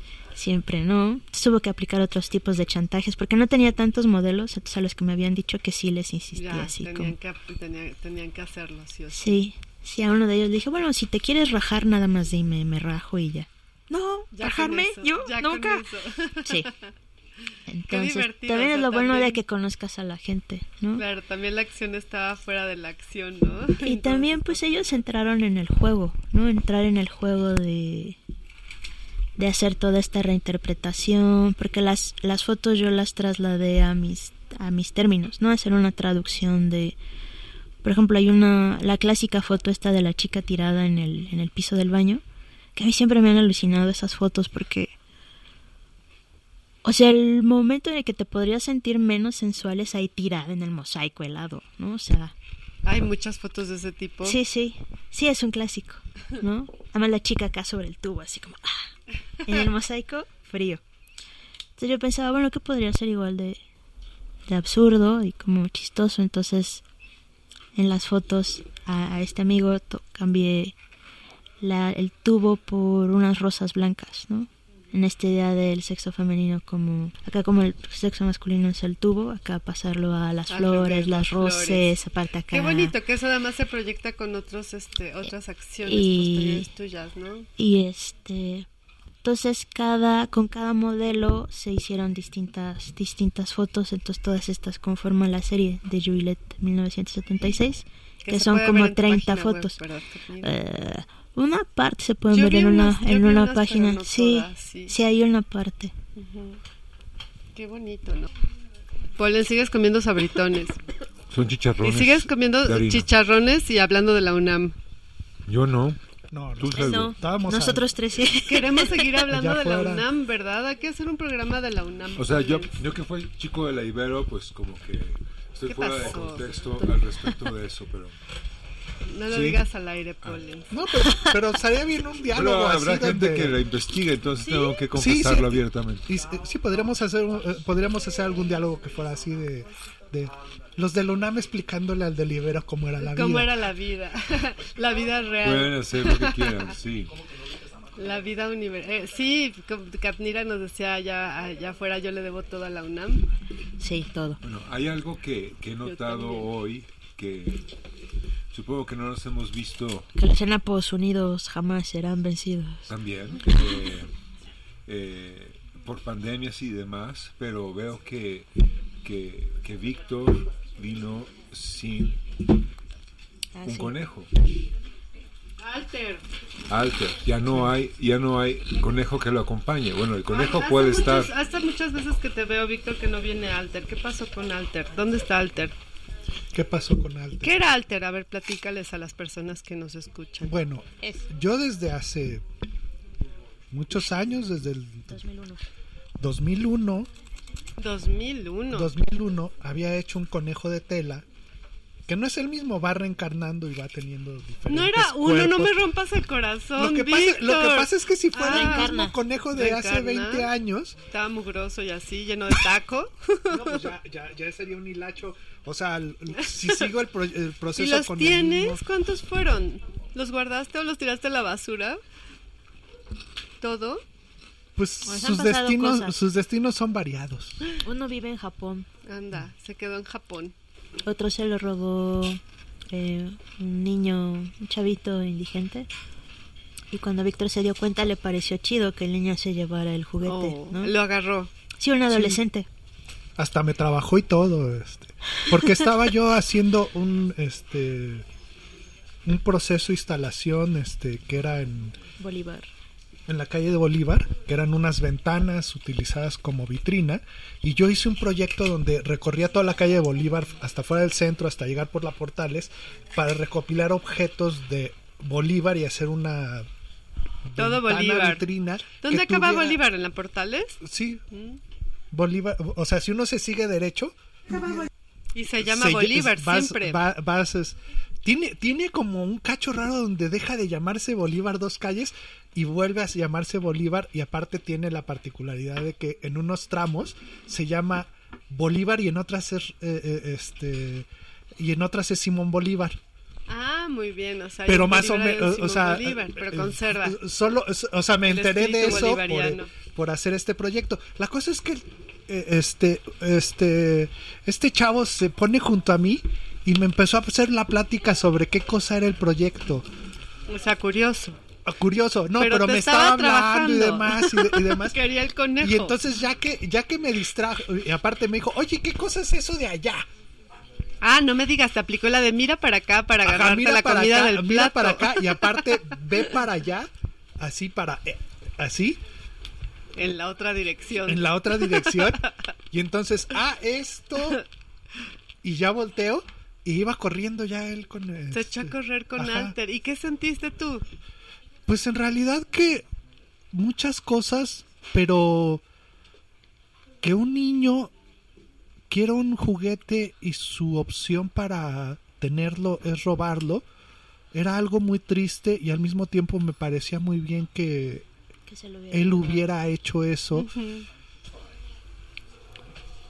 que, que un niño de la calle se robe lo que sea, arrebate lo que sea, es algo muy, muy difícil de procesar y al mismo tiempo de pensar que no estás de acuerdo. Claro, de que pase por el tamiz de lo que significa robar, ¿no? Ajá.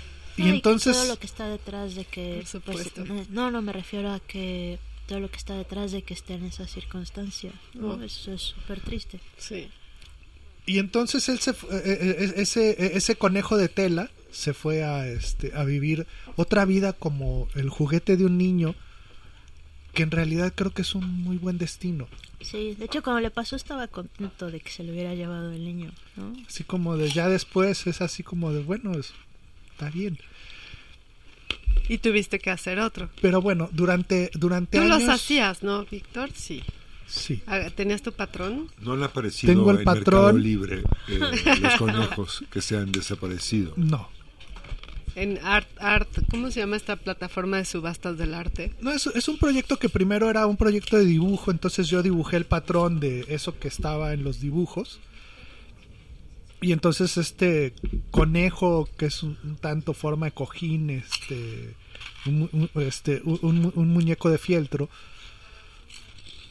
este, esa es, esa es la tela de fieltro, pero el fieltro fino que usa, que usa, que usa, el que fieltro de los grabadores, el que venden ahí en la peletería del y que se usa y que se usa y que, y que también en, este se usa para los los manteles institucionales Ah, esta cosa este en, en la UNAM tiene Es que haber tiene eh, si, si, si el evento es relevante tiene que haber un fieltro azul con su escudo de la UNAM.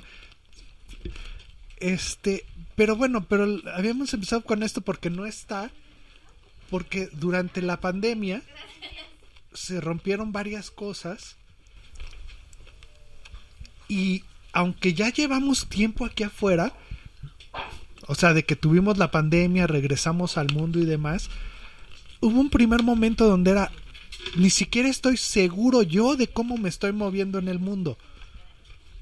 Creo que es algo que de una u otra manera vivimos todos. Regresar y no saber bien cómo te estás que- moviendo. Y que sigue, y dónde estás parado. ¿Y dónde si estás parado y demás? Y entonces, en, en ese punto, todavía no. Todavía yo no estaba este, preparado para volver a integrar al conejo al mundo. O sea, no lo puedo traer conmigo porque yo no sé cómo me estoy moviendo siquiera yo. O sea, de cierto modo, bueno, Alter se llama Alter, ¿no? Ajá. Es otro Víctor ahí. O, o el otro yo, o otra cosa que también es ajena a O uno. otra Es- cosa, es el otro. Es el otro. Todo eso en conjunto. Y esa parte, en un, eh, este, lo puedo describir como de, es que el conejo ha decidido sal- no salir, por lo cual el conejo como eso que transcurre este, también con su propia lógica, él todavía no quiere salir. No, sigue sin saber cómo está en el mundo el otro. Ajá, él- entonces él tampoco sabe cómo estar. Él está en la sala. Entonces yo por lo mientras, yo por lo mientras todavía no sé si va a salir o no.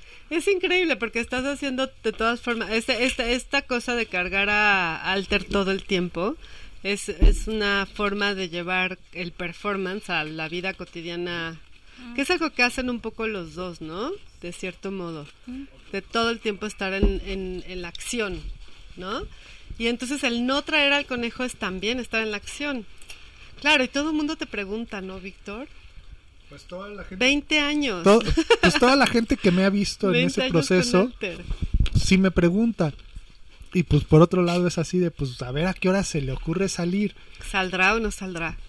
Pero él puede ¿Tú qué tener- opinas? pu- pu- pero Tú que lo conoces ¿Hay mejor que nadie. Ajá.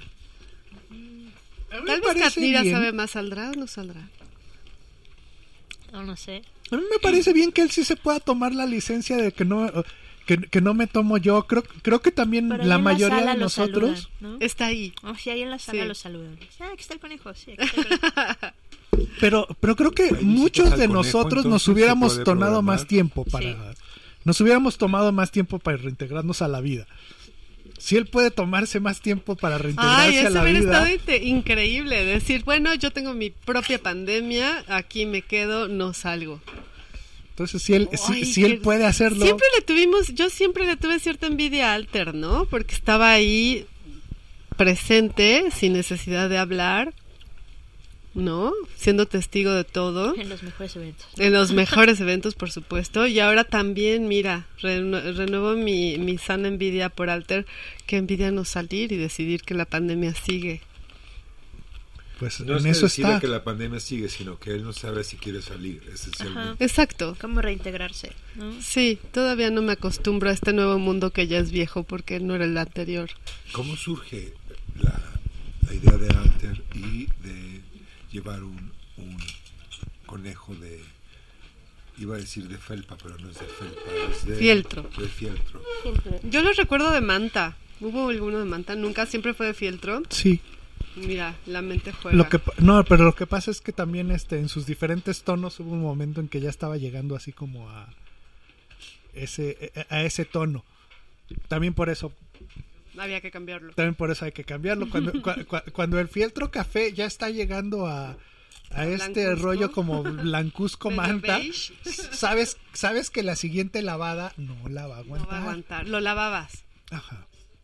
Sí, porque si no, porque si no, en ciclo suave, este, Hay documentos de, de dando en la ventanita moviéndose. Ah, ah, hay un hay una cosa que sí hice una vez con una serie de fotos para uno de el baño del conejo pero cómo pero cómo salió no sé ya a estas alturas este también es como que uno puede reinventar como vino pero Esto me cambian de los artistas. Pueden hacer lo que les da la gana, ¿verdad? Eso está increíble. ¿O no? No sé. Así como lo que te dé la gana, no, ¿no? Como que hay... No tal cual. pero digamos bien que puedes ver cómo aterrizas las cosas que se te ocurren, ¿no? Pero se te pueden ocurrir cosas que no, no es viable aterrizarlas o no tienen los recursos o no tienen los materiales o no tienen las capacidades o, o después de eso se te ocurre otra cosa o después te da flojera y ya no lo haces. ya no te pareció tan ya no te gustó tan interesante. interesante. Más allá del conejo, antes del conejo o durante el primer conejo, si podemos hablar como de distintos Años conejos conejos. y de estratos distintos, hubo volantes. sí hubo una serie de dibujos que este que acompañaban toda la acción del conejo también durante años que esa se detuvo y de repente sucede pero Ah, sigue sucediendo de repente. de, rep- de repente sucede La gente en WhatsApp dice, Víctor Sulzer va a repartir volantes en este lugar, en este momento, corran.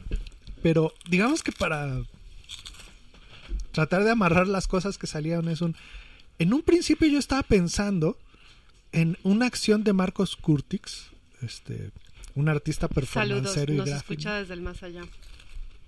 Es gran, gran escucha de este programa. Sin duda. Seguro. y este este donde él narra este donde me narran y, veo cierta documentación de que él durante un periodo carga un hacha para donde sea que va aparece con un hacha Ahí está más bonito el conejo. y hablar y hablar de que él va a hablar sobre cosas con un funcionario de Limba para ver si va a haber una exposición o no y él Con llega un hacha. y él llega con su hacha y la pone sobre el escritorio Ay, qué miedo. Marcos Curtix, además. Ajá.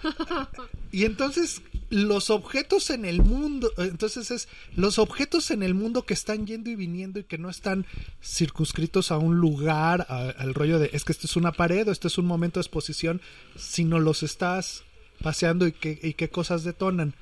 La otra cosa que estaba pensando era en Joseph Boyce y una pieza que se llama Cómo explicarle el arte a una liebre muerta, donde él a una liebre muerta en, en- una galería le explica el arte y la explicación es para la liebre y entonces existe una explicación del arte, pero la sabe la, la liebre y nosotros no la sabemos, pero sí existe la explicación.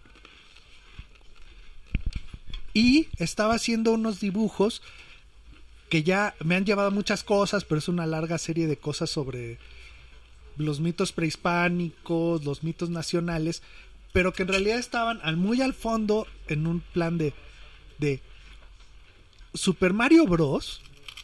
El juego de video tiene muchos elementos que son cultura japonesa sobre sus dioses, pero puesta en muñequitos.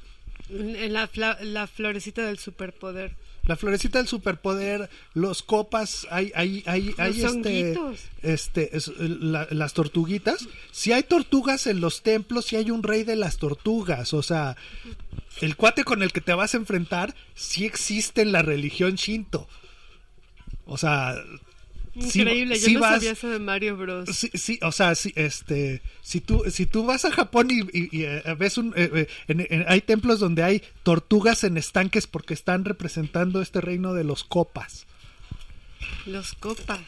Y entonces tú estás atravesando el reino de los copas, que, so- que, que son deidades del agua, para enfrentar a Broser, pero hay un rey copa que es de la religión shinto.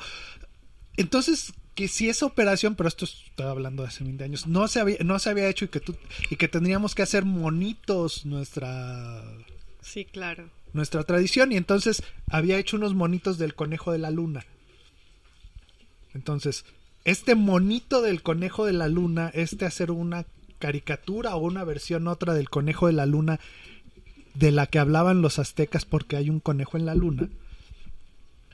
Eso se junta con explicarle el, el- el arte a una liebre muerta, eso se junta con la idea de un objeto que anda por el mundo este, actuando, como el hacha de Curtix, y todo eso cayó a un conejo que llevo para todos lados. Él está entendiendo el arte y él es el conejo de el la arte, luna. Víctor, y, y Sí. lo llevo- le decías en las exposiciones, mira, ahora estamos viendo a... Ajá, estamos viendo a... Pero no lo actuó frente a la gente, sino que eso aterrizaba en dibujos y esos dibujos que son la explicación del arte al, con- a- al conejo, Ah, no sabía los eso, fotocopiaba. los fotocopiaba y entonces volantes. esas, fotocopia, esas fotocopias llegaba y, y, este y las distribuía en esos mismos ¿Tú espacios tienes de la fotocopias de esas? Los, los volanteaba, no. Yo, yo sé Yo de ello. tengo pero, ninguna. Pero libro, existe el libro que reúne todos los volantes. Ya queremos el libro. Que, que, mm, que es un libro muy hermoso. Pues es un libro. Los libros No son hermosos cómo- ya por principio. Víctor es modesto, sí. Sí. Pero es un libro, Sí, como a él dice.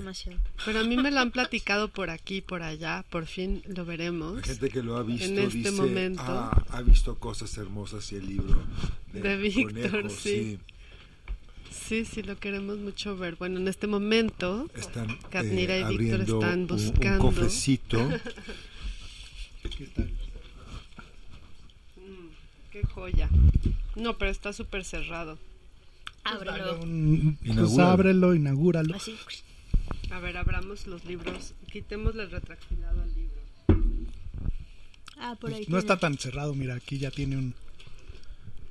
Estamos quitándole el retractilado. alguien. En la, en la contraportada está la foto de Alter con alguien, es una pareja muy mona. Así son amigos del conejo. Que tienen sus amigos también. Con textos de nuestra querida Pilar Villela. Saludos. Saludos. Pedro Bando. Está hecho en papel blanco tinta negra. Y voy a decirles lo que dice, voy a leer la contraportada. Dice, Léela, léela. este catálogo contiene la reproducción de una serie de dibu- dibujos de Víctor Sulzer, una breve explicación del autor sobre el contexto en el cual fueron concebidas las piezas gráficas, su reproducción, su reparto en diversos espacios y su relación con la acción de cargar a un conejo de tela llamado Alter. Más de 200 apariciones del conejo Alter en dibujos, un alto porcentaje de referencias crípticas a otros artistas y a la historia del arte, un alto porcentaje de autorreferencialidad, un texto crítico de Lovely Pilar Villela, un texto crítico de Pedro Bando, papel blanco, tinta negra. Sí. Bueno, ábrelo en alguna hoja, cualquiera. Vamos a dejar que la libromancia actúe. Ok, tenemos aquí una, un dibujo que se llama Conejo y un cráneo. Y es un poco una referencia a, a George Medier o algo así. A los vanitas. ¿A qué? A los vanitas, ¿no? Ah, sí, bueno, a los vanitas, este cráneo que está atravesado por un prisma y el conejo brinca hacia una silla. Explícanos, Víctor, ¿no somos el conejo? ¿No somos alter como para que no, nos pero, diga? Ah, pero, pero Víctor no tiene que estar Conejo explicando Sí, le nada. El, explicaba el el dibujo, el dibujo se explica solo. Explícanos, Pollens. Al mismo tiempo, si explico algo, no es exactamente la explicación porque se supone que transcurriría en esta en este espacio donde di- digamos que lo que me atraía de la primera pieza esta de del explicarle el arte a una libre muerta de Joseph Boyce es que existe la explicación Pero nunca vas a pero al mismo tiempo no es accesible sabes que sucedió Claro, pero no la vas a escuchar ni saber, no ni eres una liebre escuchar. muerta. pero la propia acción, el saber que un artista le explicó el arte a, un- este, a una libre muerta, eso es lo que tendrías que tomar como clave para, para entender el, el arte. Entonces sí, hay esta parte de misterio. Por otro lado, también puedo dejar eso un poco de lado y decir algo, pero aclarar, no es exactamente lo que el conejo entendió, es Ni lo que yo le expliqué al conejo. ni lo que yo le expliqué al conejo. Ok, tenemos aquí la marcha de la historia a propósito de Siqueiros y es una referencia a este mural que se llama La marcha de la historia, donde aparece allí Alter Sí. con la perspectiva, este, ¿cómo se llamaba? Ajá, algo así, con lo que inventó. Por el hoyo del conejo, ¿no? Y están yendo todos a la- al hoyo del conejo. Que es otra apropiación. Claro que el conejo también tiene esta, esta, esta, ay, tiene muchas connotaciones. O sea, el Buda fue conejo, el primer cómic de la historia que es de los japoneses, estos también es un conejo, ¿no? Y está la madriguera del conejo, el conejo de Alicia. Hay que poner esa. Hay una canción, ¿no? Sí, De los que payasos. No, Sí, no, no, es de, También está la de White Rabbit, que es Esa es más, de la que más pensaba. tradicional. No, pero la a mí me de- gustan las dos. Esta, esta mujer que cantaba con esta banda, ¿no? De- Sí, esa es la-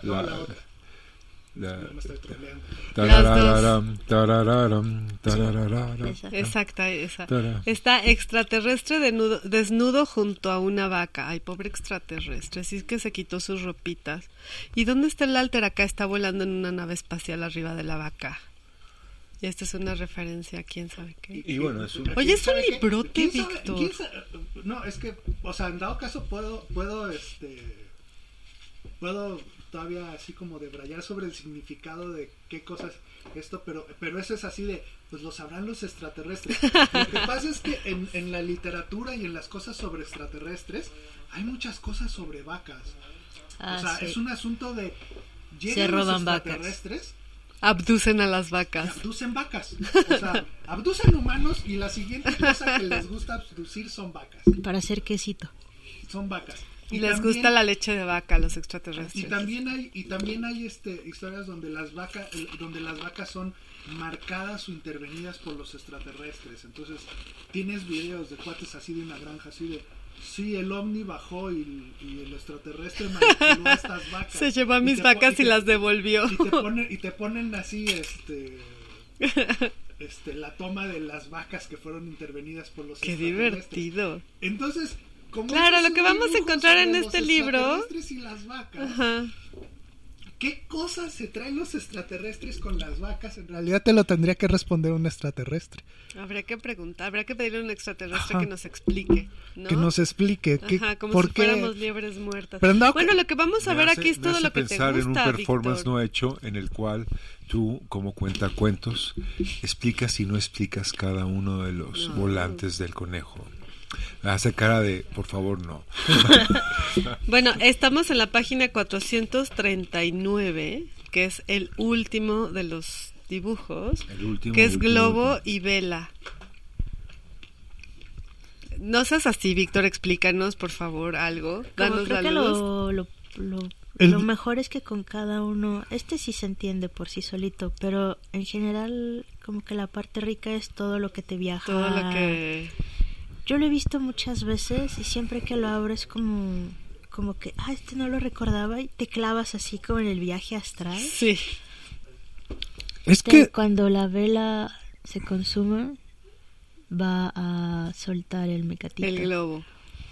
sí es, eh, sí es este es sobre un sobre este sobre un mecanismo donde donde por como está dispuesto un cordel con respecto a un globo lleno de gas que flota, la vela al consumirse va a liberar el, eh, este, el cordel y el, y el globo va a flotar. Entonces es como una especie de acción contenida, ¿no? O sea, tú tendrías que ver este artefacto en acción Tres horas o algo y así. al, y al mismo tiempo esto tiene que ver con con un con una acción con un con este con un performance que nunca sucedió o sea con proyectos de acciones que por alguna cosa no llegaron nunca este no llegaron nunca a suceder Pero aquí está Alter accionándolo con un cerillo. ajá Ajá, son ¿Quién sabe? ¿Qué se imagina- 438. No sé qué se imagina alguien cuando solo escucha la, la descripción, ¿no? También. Habrá Ah, que Es ver. súper O extraño. sea, lo están escuchando, pero tal No vez no sepan ni viendo. siquiera cómo es Alter, ¿no? No es Ni como- siquiera saben cómo no es Alter. No es como el ratón Miguelito que ¿Y les cómo- queda claro y, de qué y- y cómo hablando. describes esto, pero pero pero bueno, pero diría en las Ah, caricaturas en las caricaturas había muchas veces que ponían una vela en relación a una cuerda, un cordel o demás y cuando y cuando la cuerda este se queme o, o la cosa es- o la, o la cosa ya reviente, entonces supone que algo se acciona. Es, Algo es pasa. un es, es algo relacionado con eso. Estoy siendo súper egoísta porque estoy viendo el libro y no estoy Y no está platicándoles nada. ¿no? Está viendo Pero mira los dibujo dibujos. En el cual hay como una referencia a, a los glifos eh, a- mexicas, por ejemplo, o eso quiero ver. Ahí vemos más Y estos bien- no tienen, estos no tienen descripción, o sea, los primeros dibujos no tienen descripción. No, Los siguientes ninguno. Trae ya. el título, mira, ahí está. ¿En dónde? Ah, es que está acá. se llaman, pero no. Globo y tubo, globo, tubo y hombre dentro de una bolsa a propósito de una pieza de arte acción. Ah, Otro globo, pieza suya, sí. otro globo. Claro, Alter también en, en los dibujos hace tus acciones. O presencia de las acciones, o las ve, me o acompañó. actúa. ¿Cuántos Está increíble. No, y cuántos dibujos, o sea, es un libro gordo, tototote y grandotototote, a una Y bueno, tinta. el trabajo de dibujo, que Sí. o sea, Oh, no, sí. no es cualquier tipo de dibujo. No, que también queremos un dibujo de tus postales con texto, ¿no? Un libro. Ay, yo, yo siempre les quito esos papelitos también. O sea, también tus postales con texto, ¿no? Que pones este a veces en las redes. Ajá. Ese también libro nos falta, ¿no, Es Víctor? como una ¿Cuántos llevarás? evolución Sí, de- ¿cuántos, cuán- ¿de cuántas páginas saldrá ese libro? También como de 500, ¿no? No sé. Yo creo que sí, sí, fácil. sí, sí. No Por sé. favor, sigan. ¿En a Rockefeller para que financie ¿Cuál es eso. tu Instagram, Víctor? ¿Lo publicas en el Instagram o en el Pues Facebook? Sulzer Víctor, así es Ajá. como Con ese las dos. Aquí están las notas sobre el conejo y este libro. En ocasiones el autor fue invitado a ex- exhibir y distribuir los volantes del conejo o el conejo participó en algún proceso de exposición. Algunas de tales actividades fueron Conejo en las apps, en, en la Sala de Arte Público Siqueiros, Escaparate Bolívar, ah, la instalación de Bolívar. Los volantes del conejo, así como en exposiciones del metro, una bodega, escuelas, camellones, plazas y jardines, casas de cultura y espacios alternativos como el epicentro, además de charlas y acciones. La mayoría de las exposiciones consistían en las fotocopias pegadas en la pared o dentro de bolsas de plástico. Y bueno, hay que ver que habrá gente que conserva estos volantes y habrá gente que Mm. los haya tirado a la basura, ¿no? Y que en esa, en esa eh, discreción se va haciendo un acervo que en el futuro será explotado de una manera u otra. quizás.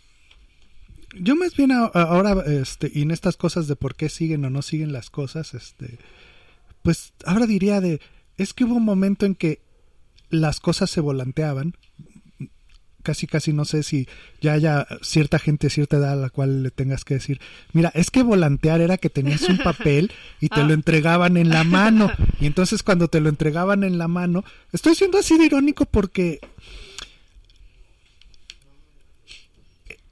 este parte parte de la dinámica de esto tenía que ver con que yo iba a lugares donde se hacían fotocopias baratas y, soca- y sacaba este montones de fotocopias y en la verdad en la ciudad buena parte No, de los lugares Mucho. donde yo pasaba y atravesaba la ciudad y y, y- y hacía estas foto y hacía las fotocopias en un principio esos lugares ya no existen porque la verdad ya la gente ir a sacar fotocopias porque va a Ahora- difundir algo Ahora se llaman flyers eh, y se publican en el Facebook. Ajá, ahora son flyers y se, y, y se publican en el Facebook. En el Twitter o en Instagram ya Facebook es algo que, que quedó en el pasado.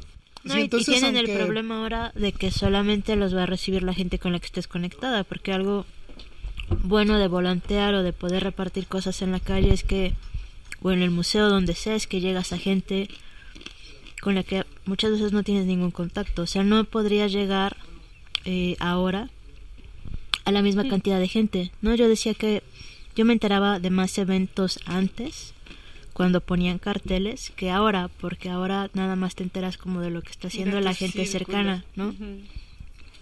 Entonces muchas cosas, muchas cosas que yo vi cuando estaba en la escuela, que era de repente ver cartel de la Bienal de Poesía Visual, el, ay, ¿qué es eso? Festival de Performance, Sí, ay, ¿qué es eso? En este momento no sucedería, ¿no? Porque son cosas de las que yo me enteré, pero nadie de mis amistades estaba yendo a ver esas cosas, ¿no? Entonces, son Y además tú distintas te formas de echaste toda la funcionar, ¿no? coordinación editorial y el diseño, Katnira. Y la, ¿Cómo fue? y la edición también. Y la edición. ujú. ¿Y cómo fue editar al conejo? Ay, muy bonito. Muy divertido. Sí. Sí. No, ve. muy caótico porque e- era Bueno, agarrar es y aquí el aterrizar. joven es muy desordenado, entonces no, no, no- no teníamos todos los dibujos. Faltan varios, han de faltar como 40. Mínimo. Bueno, que no será el- sabe dónde están los originales. que es el 20%, ¿no? De lo que hay aquí. Sí, Está increíble. Muchas felicidades a los dos. gracias. Está increíble. Eh, bueno, mucho- de muchas referencias extraterrestres y al arte. sí, mucha. Este está, bueno, está muy bueno. ¿Dónde se puede conseguir? ¿Cómo lo compran? Pues con nosotros, o a lo mejor aquí las también. redes. Ah, sí, por supuesto. Si quieren, Antonia. Con mucho gusto en Antonia. Vengan por su ejemplar. Está increíble. Y me encanta que haya una foto de dos personas. Con Alter. ¿Sabemos quiénes son? ¿Les pedimos Sí. permiso y todo? Sí, sí, Sí, sí. sí. Pensé que eran dos anónimos. No, soy Ricardo Velasco y Noemí Ramírez. Ah, Y. Ricardo Velasco también ahora hace este cómic y narrativa gráfica. Ah, qué padre. Y este, y, y, y no le- creo que nos esté escuchando, pero si acaso, pues también le mandamos Saludos, nos escuchará. En este programa no hay tiempo. Mira, Polens, aquí están las fotos de Alter en la lavadora. Justamente, sí. Sí. Aquí está es la historia de los sí. conejos. Tres conejos acabaron gastados y molidos después de dos o tres lavadas. Un par de conejos han sido robados. Uno se perdió. Dos fueron regalados. Con el actual conejo han existido nueve conejos. Cada que es necesario, el conejo ha sido fabricado de nuevo. Está confeccionado con paño, porra plástica y sus facciones están pintados, pintadas perdón, con pintura acrílica. Aquí está todo lo que es el conejo, ¿eh? Si tiene dudas sobre Alter, podrá Echar consultar este libro y despejar todas sus dudas porque Víctor no se las va a responder. Está, estamos en un acuerdo ahí, sí. o las responderé, pero bajo el asunto de es que yo soy honesto, en realidad es que los demás dicen es que sí te estoy diciendo la neta, pero la mayoría de los artistas lo que están haciendo es inventarse otra historia cuando les preguntas las cosas. Es verdad, y echan cuentos y mentiras acerca del porqué del título y porqué de la obra. O, todo el mundo miente, ¿no? Sí, como que te cuentan la versión más bonita. Ajá, o la versión O no más... es, sí, o no o es, la- o no es Podemos mentira, decir, pero es que estás haciendo otra inventa. versión. O sea, inventas, no es que miente, inventa. O sea, inventas. A mí me ha tocado. El día que conocí a Jane Fonda. No, a mí me tocó una vez, no voy a decir quién ni cómo, de que salió el título de la exposición y después echaba, y dije, ay, qué padre, estoy viendo el origen del título de una exposición. Y después echaba unos cuentos que yo decía, ay, no era necesidad, no es estaba más bonita la historia original, pero bueno, siempre hay que maquillar. Uno tiene sus elecciones, sí. Bueno, Ri- eh, Ricardo Velasco, que ahora hace cómics, en algún momento hizo una, una pe- un cortometraje eh, que, que Víctor hizo el guion. Lo hicimos juntos. Tú también trabajaste en ello, Sí, sí. lo, o lo sea, el hicimos vínculo. todos, lo hicimos todos juntos. Era un proyecto a propósito de el archivo de Exteresa. Habíamos estado trabajando colectivamente con otros y eh, eh, habíamos empezado el proyecto con Irving Domínguez, que es curador, y eh, con él fue el enlace con Exteresa y el archivo de Exteresa. Y bueno, con Exteresa también hemos trabajado porque quien lleva el archivo, que es Maribel Escobar, eh, nos ha preguntado dudas sobre algunos materiales del archivo. Y la cosa es que tenían una caja de, de fotos misteriosas, por así decirlo, que no saben quién las hizo, de qué son, de qué año, de qué artista. Hay algunas que ni siquiera son de Exteresa, entonces no saben por qué estaban ahí. O sea, si alguien fue y las entregó, las llevó. Las donó, las ¿Qué usó, qué chistoso.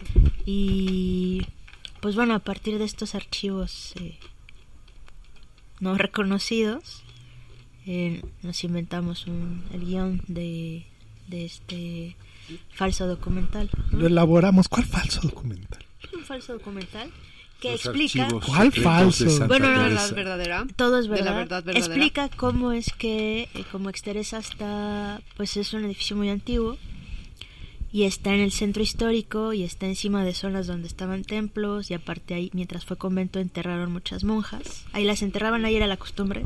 Sacaron un montón de, de esqueletitos De hace huesitos. años, sí.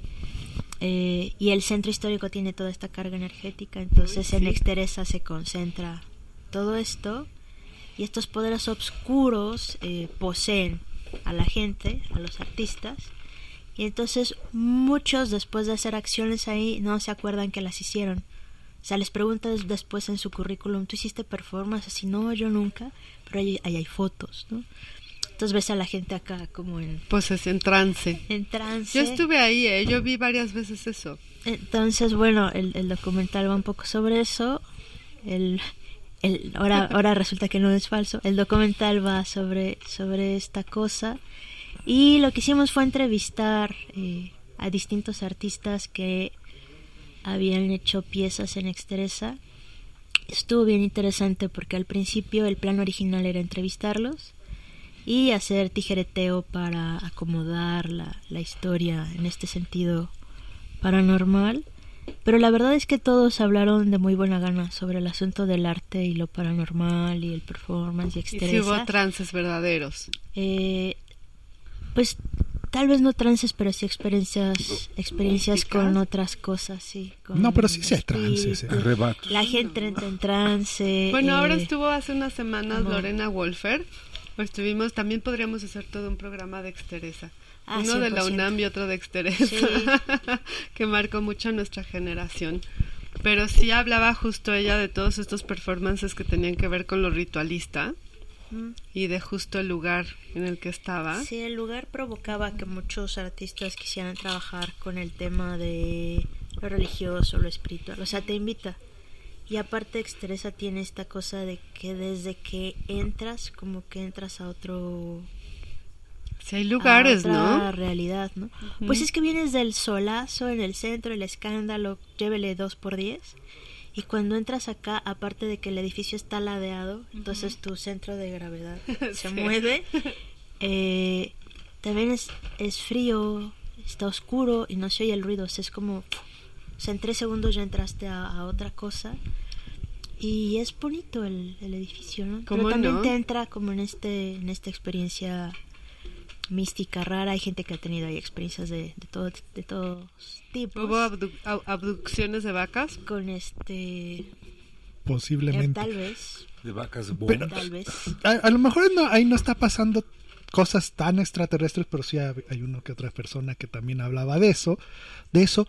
Pero digamos, cuando, ella- cuando ella dice lo de falso, yo más bien me antesaría de amarramos todo con una hipótesis arriesgada. Que es la O de sea- que suceden ahí cosas del más allá. Sí. Ajá, o sea, amarramos todo eso con una hipótesis arriesgada. Pero al final lo confirmamos con todos los artistas que entrevistamos. ¿no? Resultó ser verdadera. Después-. O sea, confirmaron la hipótesis. Des- después trabajamos con, con- con los materiales este, de, de- de un antropólogo y de unos archivos de los cuales no tenemos mucha certeza. fotos de los cuales no tenemos mucha certeza, por lo cual el material existe. El, todo, el- todo material existe, todo existe, pero este podemos tomar dos, dos caminos. O pensar que en ese edificio tan cargado de energía y de Historia. todo, todo, todos los muertos anteriores desde lo prehispánico, Desde lo colonial. aztecas. Es que en, en- en ese, en esa iglesia, en esa iglesia, este, este, tenía sus criptas y en algún punto ya, este, de las, de, este, de las décadas recientes, lo que hicieron fue sacar montones de, de, este, de esqueletos ¿Para de qué ahí. habrán hecho eso? Las hubieran dejado Pues, allá las Por monjitas. cuestiones de sanidad, por reglamentaciones. Y porque y, y porque el, y porque el, y porque el este y porque el Instituto Nacional de Antropología e Historia se dedica a sacar cuanto hueso hay, hay- en el, en el país para meterlo en unas bodegas abajo de este del este del Museo de Antropología. Ahí hay, hay, hay como una gran gran Gigantes, cantidad son creo que gigante 2000 metros tal. cuadrados. no Ahí también han de espantar. Por lo cual seguro, por lo cual no sabemos en Otro realidad en el Museo de Antropología. en el Museo de Antropología qué clase de portal demoníaco quieren abrir. Este, Están reuniendo energías. o sea, sí, o sea, jun- juntar cadáveres de toda la República es Mexicana, todos sus huesos. Totonacas, este, teotihuacanos. Obvio mucho mexica, Sí. los mayas. ¡Ay! Sí es verdad, qué Los miedo. Sí, es ¿Dónde verdad. estará el portal? Para mí que el portal está en el piso de arriba donde hay goteras y están todos estos, este, eh, lo- los, los- las maquetas que se mueven, ¿cómo se los dioramas estos? No, ¿Los han en, el- visto? en un sótano. Sí, hace muchos años que no, pero sí. Ujú. Sí, porque tienen ahí años guardados, están, o sea, no están exhibidos al público. Pero, bueno, había sangre, cada semana había Sí, sangre. Sangre Sí, y sí, sí. veladoras eran clásicos. Y en Sí, medio sí, de todo, y en medio de todo eso, tienes unos de un par de cajones ahí, un par de cajoncitos de, de fotos de cosas así que nadie sabe qué son, Ni cuándo sucedieron. ni cuándo sucedieron. ¿Dónde está? Se puede ver en el Vimeo y esas Está en. Vimeo, sí. Ay, a Segu- ver si se- este, eh, nos mandan la liga y la ponemos ahí abajo de mm, del Instagram, porque Ah, sí, seguramente mandamos. muchas querrán verlo. Sí. ¡Qué locura! Entonces ahí va el asunto de que, cre- que, que creas en lo que creas en, en- esos espíritus que poseyeron una generación para hacer ¿Ustedes todo creen eso. en eso? Sí, Sí, totalmente, ¿verdad? De distintas maneras, sí, como el, el De distintas la época, maneras, ¿no? pero el sí, espíritu de la época desde un cierto punto Yo de cada vista. vez creo más en esas cosas. Como dice la canción, antes era atea, pero ahora creo. Porque hay, porque hay otra parte co- con, lo que lo puedes explicar, ¿Qué es? que es, tuviste una in- un intenso movimiento que incluyó a un montón de artistas, público, gente, una escena que Artistas sucedió. internacionales, nacionales, jóvenes, viejos, de todo. Ajá, Eso era de todo, de todo. Y pensar que aunque haya sido una, una cosa muy intensa, que vivieron cientos, miles de personas eh, interviniendo, así, eh, este, haciendo cosas, que todo eso nada más es algo que si no, si, si no fue bien catalogado, Documentado, Porque ahora es- vivimos en el reino de la documentación. En esa época no se documentaba nada, ¿no? Todavía. que lo que que lo que no que lo que no fue no eh, todo, que lo no que no fue que lo que no fue este documentado no existe Deberíamos hacer un programa también, hay muchos programas que nos están ocurriendo, de que todo el mundo venga a platicar el performance que vio en esos festivales. Ah, sí. Porque seguramente todo el mundo lo recuerda diferente. Yo en las conversaciones que he tenido con otras personas me doy cuenta que cada quien vio un pedazo, Pues una es tu parte. memoria, ¿no? Y eso Pero es, es de como, algún modo un performance de todos no es modos. como recordar una fiesta. Cada quien va a contar distintos momentos de la fiesta. Sí, es ¿no? como esta, esta metáfora del elefante que es descrito por muchas personas que solamente ven una trompa o una cola o una pata y nadie ve un- al elefante O el completo. dicho este de que cada quien cuenta cómo le fue en la feria, ¿no? O sea, ¿qué te subiste? Sí. ¿A que si te subiste a los juegos? No. Si te la pasaste Sería muy mal, divertido. Ajá, te la pasaste pasaste mal. mal. Sí pero aquí en México tenemos el asunto de que generación tras generación sea lo que sea que ha sucedido hacia atrás por diferentes medios ahora es buscándole el internet pero antes era yo voy a los catálogos.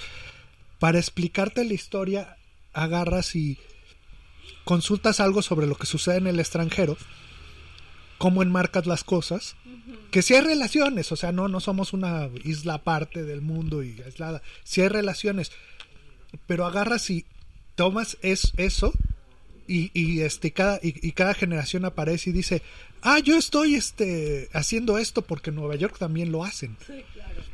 O las relecturas, ¿no? También me gusta a mí partir de la investigación o de copiar. O de... ¿O a qué iba? Iba a este asunto de este asunto de cómo de cómo lo enmarcas, cómo lo enmarcas, pero también un un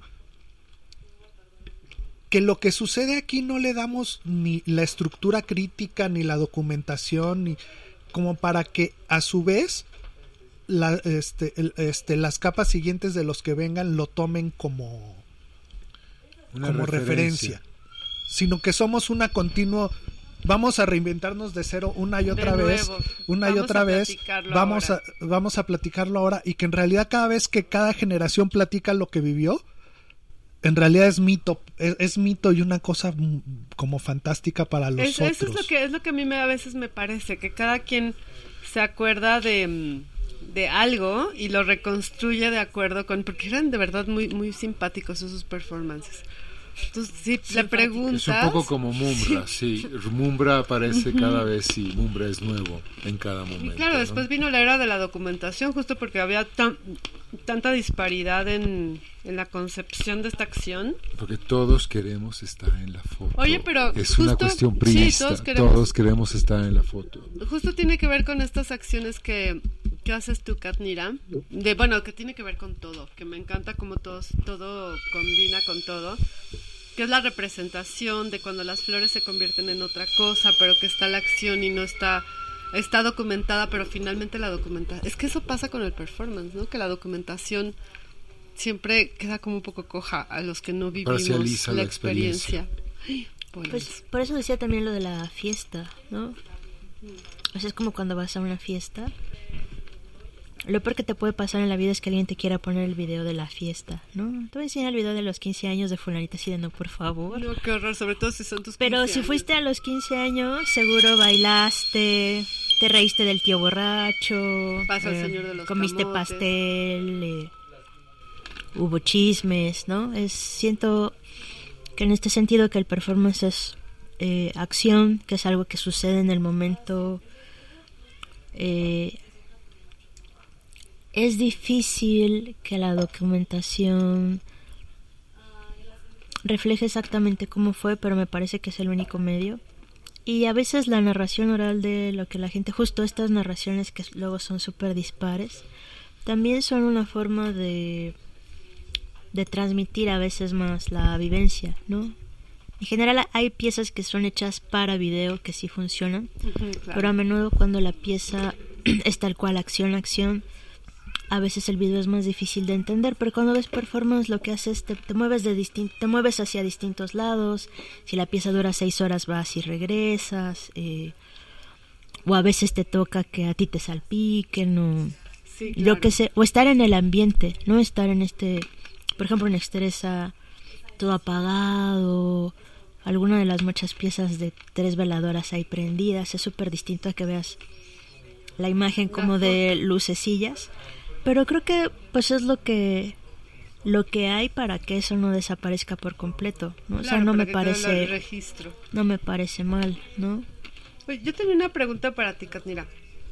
¿Cómo es que pasas de la comunicación gráfica al arte? Eso es algo que yo este lo veo de lejos con, con un poco de, de envidia, de la buena, obvio, porque yo siempre quise ser artista. Entonces yo decía, no, yo estudié comunicación gráfica, entonces no puedo ser artista porque además me daba miedo ser artista. O sea, no fui artista por porque me faltó valor. Pero ¿cómo, cómo das este salto? ¿O en qué momento decides ser artista? Tenía esa pregunta para ti. Pues ahí aplica esta bonita frase de una cosa lleva a la otra. En realidad yo nunca lo decidí. Sucedió. Y ya que había sucedido, decidí, ahí sí, que sí quería seguir por ahí, ¿no? Eh, entré a la carrera porque me interesaban mucho las cuestiones visuales y también narrativas. Y según el plan de estudios, que ya ven que en papel todo es muy bonito, Sí, en igual. papel ese plan de estudios era precioso y juntaba estas dos cosas maravillosas y entonces pues pedí la carrera, eh, me la dieron. Pero entrando como que no me gustó Otra vez ni- los camotes. camote. Ay. Eh, pues no me gustó ni el grupo que tenía, porque como te comentaba hace rato era como un grupo muy apático. Digo, de ahí saqué dos grandes amistades. pero el grupo era súper feo, como cero interés en, en lo que se supone que te interesa, que son las cuestiones visuales, ¿no? Y eh, pues un día ahí en la prangana, hablando de carteles, estaba el cartel del Festival de Performance en Exteresa y una de estas dos amistades que tenía yo del salón nos pregunta a mí y a mi amiga, este, ¿van a ir al Festival de Performance de Exteresa? Y así, ¿del festival de qué? Ay, ¿no sabes qué es performance? Pues, ¿dónde has estado? Estabas en el primer año de la carrera, ¿no? Así, ¿dónde has estado? Pues, estudiando, ¿sabes? Como yendo al No, cine. y no te tocaron todo- no te tocaron porque fueron antes los performances de la col- congelada de uva ahí en el patio de la UNAP. Tú sí los viste, ¿verdad, Víctor? Y fin. entonces, pues fuimos y era el- la primera parte que era el concurso nacional. Ese se entraba gratis y me gustó mucho, me gustó mucho. Como que tenía todo, o sea, en este, en esta, en este interés que tenía yo entre lo narrativo, lo visual, lo, la fotografía, como que de repente el performance tenía todo, o sea, eran imágenes, como que te transmitían algo, pero era abierto. Después leería la, el libro este de obra abierta de Humberto Eco y sería así de, ah, eso, eso es lo que quiero. Eso es lo que he seguido queriendo, como que no me gusta que sea tan claro, demagógico, este niño, lávate los dientes. Sí, obvio. Sino, pues un poco como estos dibujos, ¿no? Que los veas y te pires a Timbuktu, ¿no? Y eh, esto es 95. Y teníamos que entregar como trabajo final de semestre. Nos dijo la maestra que hiciéramos una obra de lo que se nos diera la gana. Entonces, bueno, la mayoría de los compañeros se pusieron a hacer dibujo, pintura, alguien hizo un vitral. Y mis dos amigos y yo fue así de, vamos a hacer una pieza multimedia. Entonces era de que tuviera acción, video y una experimentación sonora ahí grabada. Entonces, este, ese fue el primer performance que hice Mm, Para- 95. para el salón. Y luego al siguiente año, este... Aparte en ese momento había convocatorias de todo para todo, ¿no? O sea, había convocatorias para un montón de cosas. Una de ellas era la convocatoria para el concurso de performance. Y yo metí al siguiente año proyecto. Eh, tenía yo 19 años cuando hice el proyecto. Qué chiquitina. Y pues también había convocatorias de cuento, también había convocatorias de instalación. Entonces de repente empecé a meter así como a todo. Entonces bueno, me quedaba en algunas, en otras no. Eh, me quedé seleccionada para presentar pieza en Exteresa en el 96. 96 estabas en el Festival de Performance. Y este, sí acababa de ¿Y cumplir cómo fue ese performance? 20 años. Qué chiquita. Súper juvenil. Este. eh, sí, súper juvenil. Eh, y bueno, los miembros del jurado decidieron inventarme un premio, que fue el premio del jurado, que había primer lugar, segundo y mención honorífica. Y premio del Y jurado, al, y, se- importante. al primero y segundo les daban un premio en efectivo. Y les gustó como...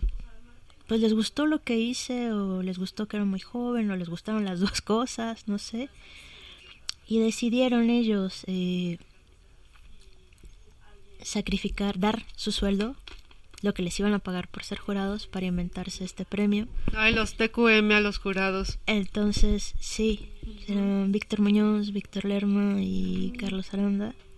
Saludos. Sí, por supuesto. Eh, entonces, bueno, me inventan este premio, el premio del jurado, y para mí es como... Yo no me lo Y esperaba. te dan su dinero. Yo hasta, mu- yo hasta añísimos después supe que era su dinero, ¿no? Entonces fue como, wow, ¿no? Eres mi héroe, son mis héroes. Sí, no, bueno, y Este- qué sabios, ¿no? Y qué generosos y qué... Súper Y bueno, generosos. con un buen buenos jurados, sin duda. súper generosos. eh.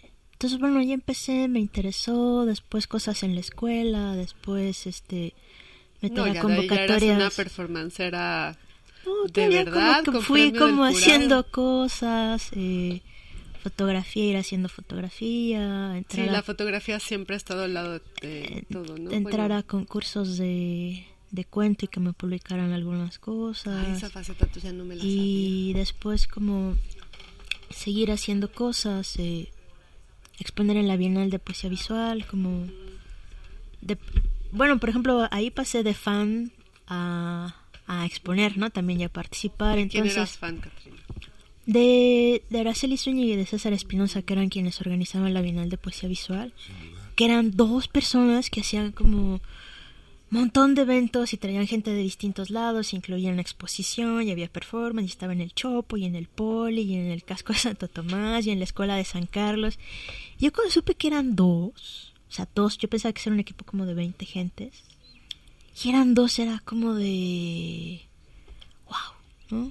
También de repente fue pensar que eso quiere decir que se pueden hacer muchas, muchas cosas si quieres hacerlas, si te empeñas o te encaprichas, incluso creo que sería la palabra correcta en hacerlas. Y bueno, yo alguna vez les dije que finalmente me había convertido en lo que era también como gracias a toda esta generación, ¿no? A esa generación que no es que me hayan dado clases. Alguna vez le decía al hijo de, de Mónica Mayer y de Víctor Lerman, porque me dijo, ah, mis papás te dieron clases. No, le dije, yo aprendo mucho de ellos como amigos, pero nunca me dieron clases. Y se rió, me dice, bueno, si uno siempre aprende de la gente. No, le dije, pero en serio, o sea, de esa generación fue como el... Puedes armar una revolución con dos cacahuates, ¿no? Se pueden hacer muchas cosas, se pueden hacer proyectos, entonces también empecé a hacer cosas que tenían que ver con gestionar exposiciones. Cuando abrimos la galería Stenlenap, lo que hicimos fue que fuera por convocatoria, o sea, no es para que expongan mis cuates, sino abrir convocatoria para toda la escuela. La primera idea genial que tuvimos no la volvimos a repetir, que era que lo que metieran lo íbamos a colgar hasta que llegara cierta cantidad de gente eh, que ocupara la, la sala. Entonces pusimos muchas cosas que eran así como esperpénticas, cosas que se deshacían, cosas que no iban a durar, entonces como que aprendes a ser un poco menos hippie. Entonces después hicimos otras convocatorias temáticas y como que años haciendo estas cosas, años haciendo performance. De repente cuando ya habían pasado, no sé, ocho, nueve, diez años, fue así como de, ah, ay, creo que soy artista. Entonces, sí, más bien fue muy, muy este asunto de una cosa llevó a la otra. Yo primero empecé viendo cosas y acto seguido fue así, ah, yo también quiero, yo también quiero hacerlas, ¿no? Entonces fue muy inmediato, ¿no? Pero más bien la decisión fue quedarme ahí, no, no entrar. O sea, entrar fue como cuando llegas a una fiesta, ay, está padre, también quiero bailar. Pero al quedarte es pues quedarte a las partes que ya no son tan gratas, las partes que son difíciles, lo que ya no está guapo, ¿no? Eh, y que también tiene que ver con que pues es una cosa ambigua, ¿no? Estar produciendo, también nunca todo va a estar bien, nunca vas a tener todos los espacios, muchas puertas se van a cerrar, Sí, eh, los las ventanas también, ¿no? O sea, porque lo decían, cuando se cierra una puerta, se abre una ventana, pues no.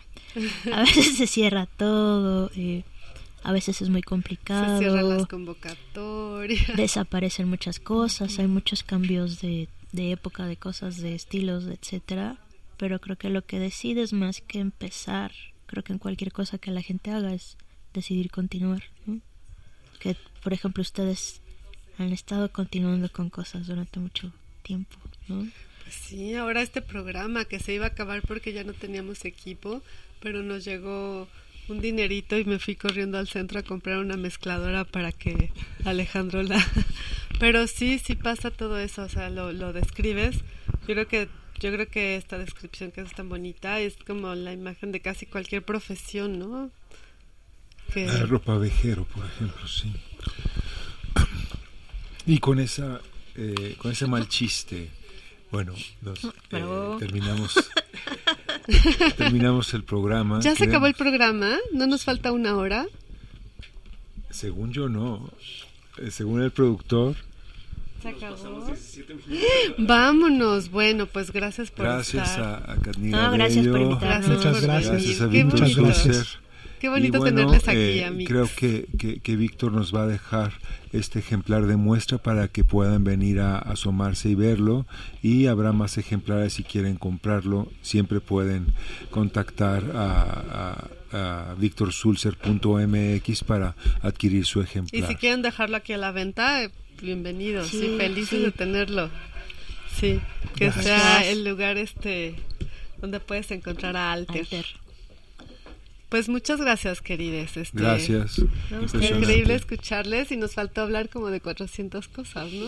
Sin duda. El guion de Polen se quedó aquí en la primera línea, mira. Así que bueno, ojalá tengamos Faltaron otro programa. floridas. Ya te- bueno, y salieron de aquí Ah, dos sí. programas, el de la UNAM y el de Exteresa, que estaría increíble hacer muy esos bien. dos programas. Pues muchas gracias por venir, Gracias. Gracias, Gracias. gracias.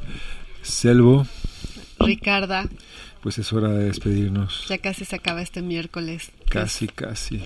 Ale, gracias domingo. por la... Gracias, Alejandro Flores en los controles. Jiménez. Digo, Jiménez. Siempre te cambio el... el- ¿Ven? ¿Ven? Eh, sí, así es.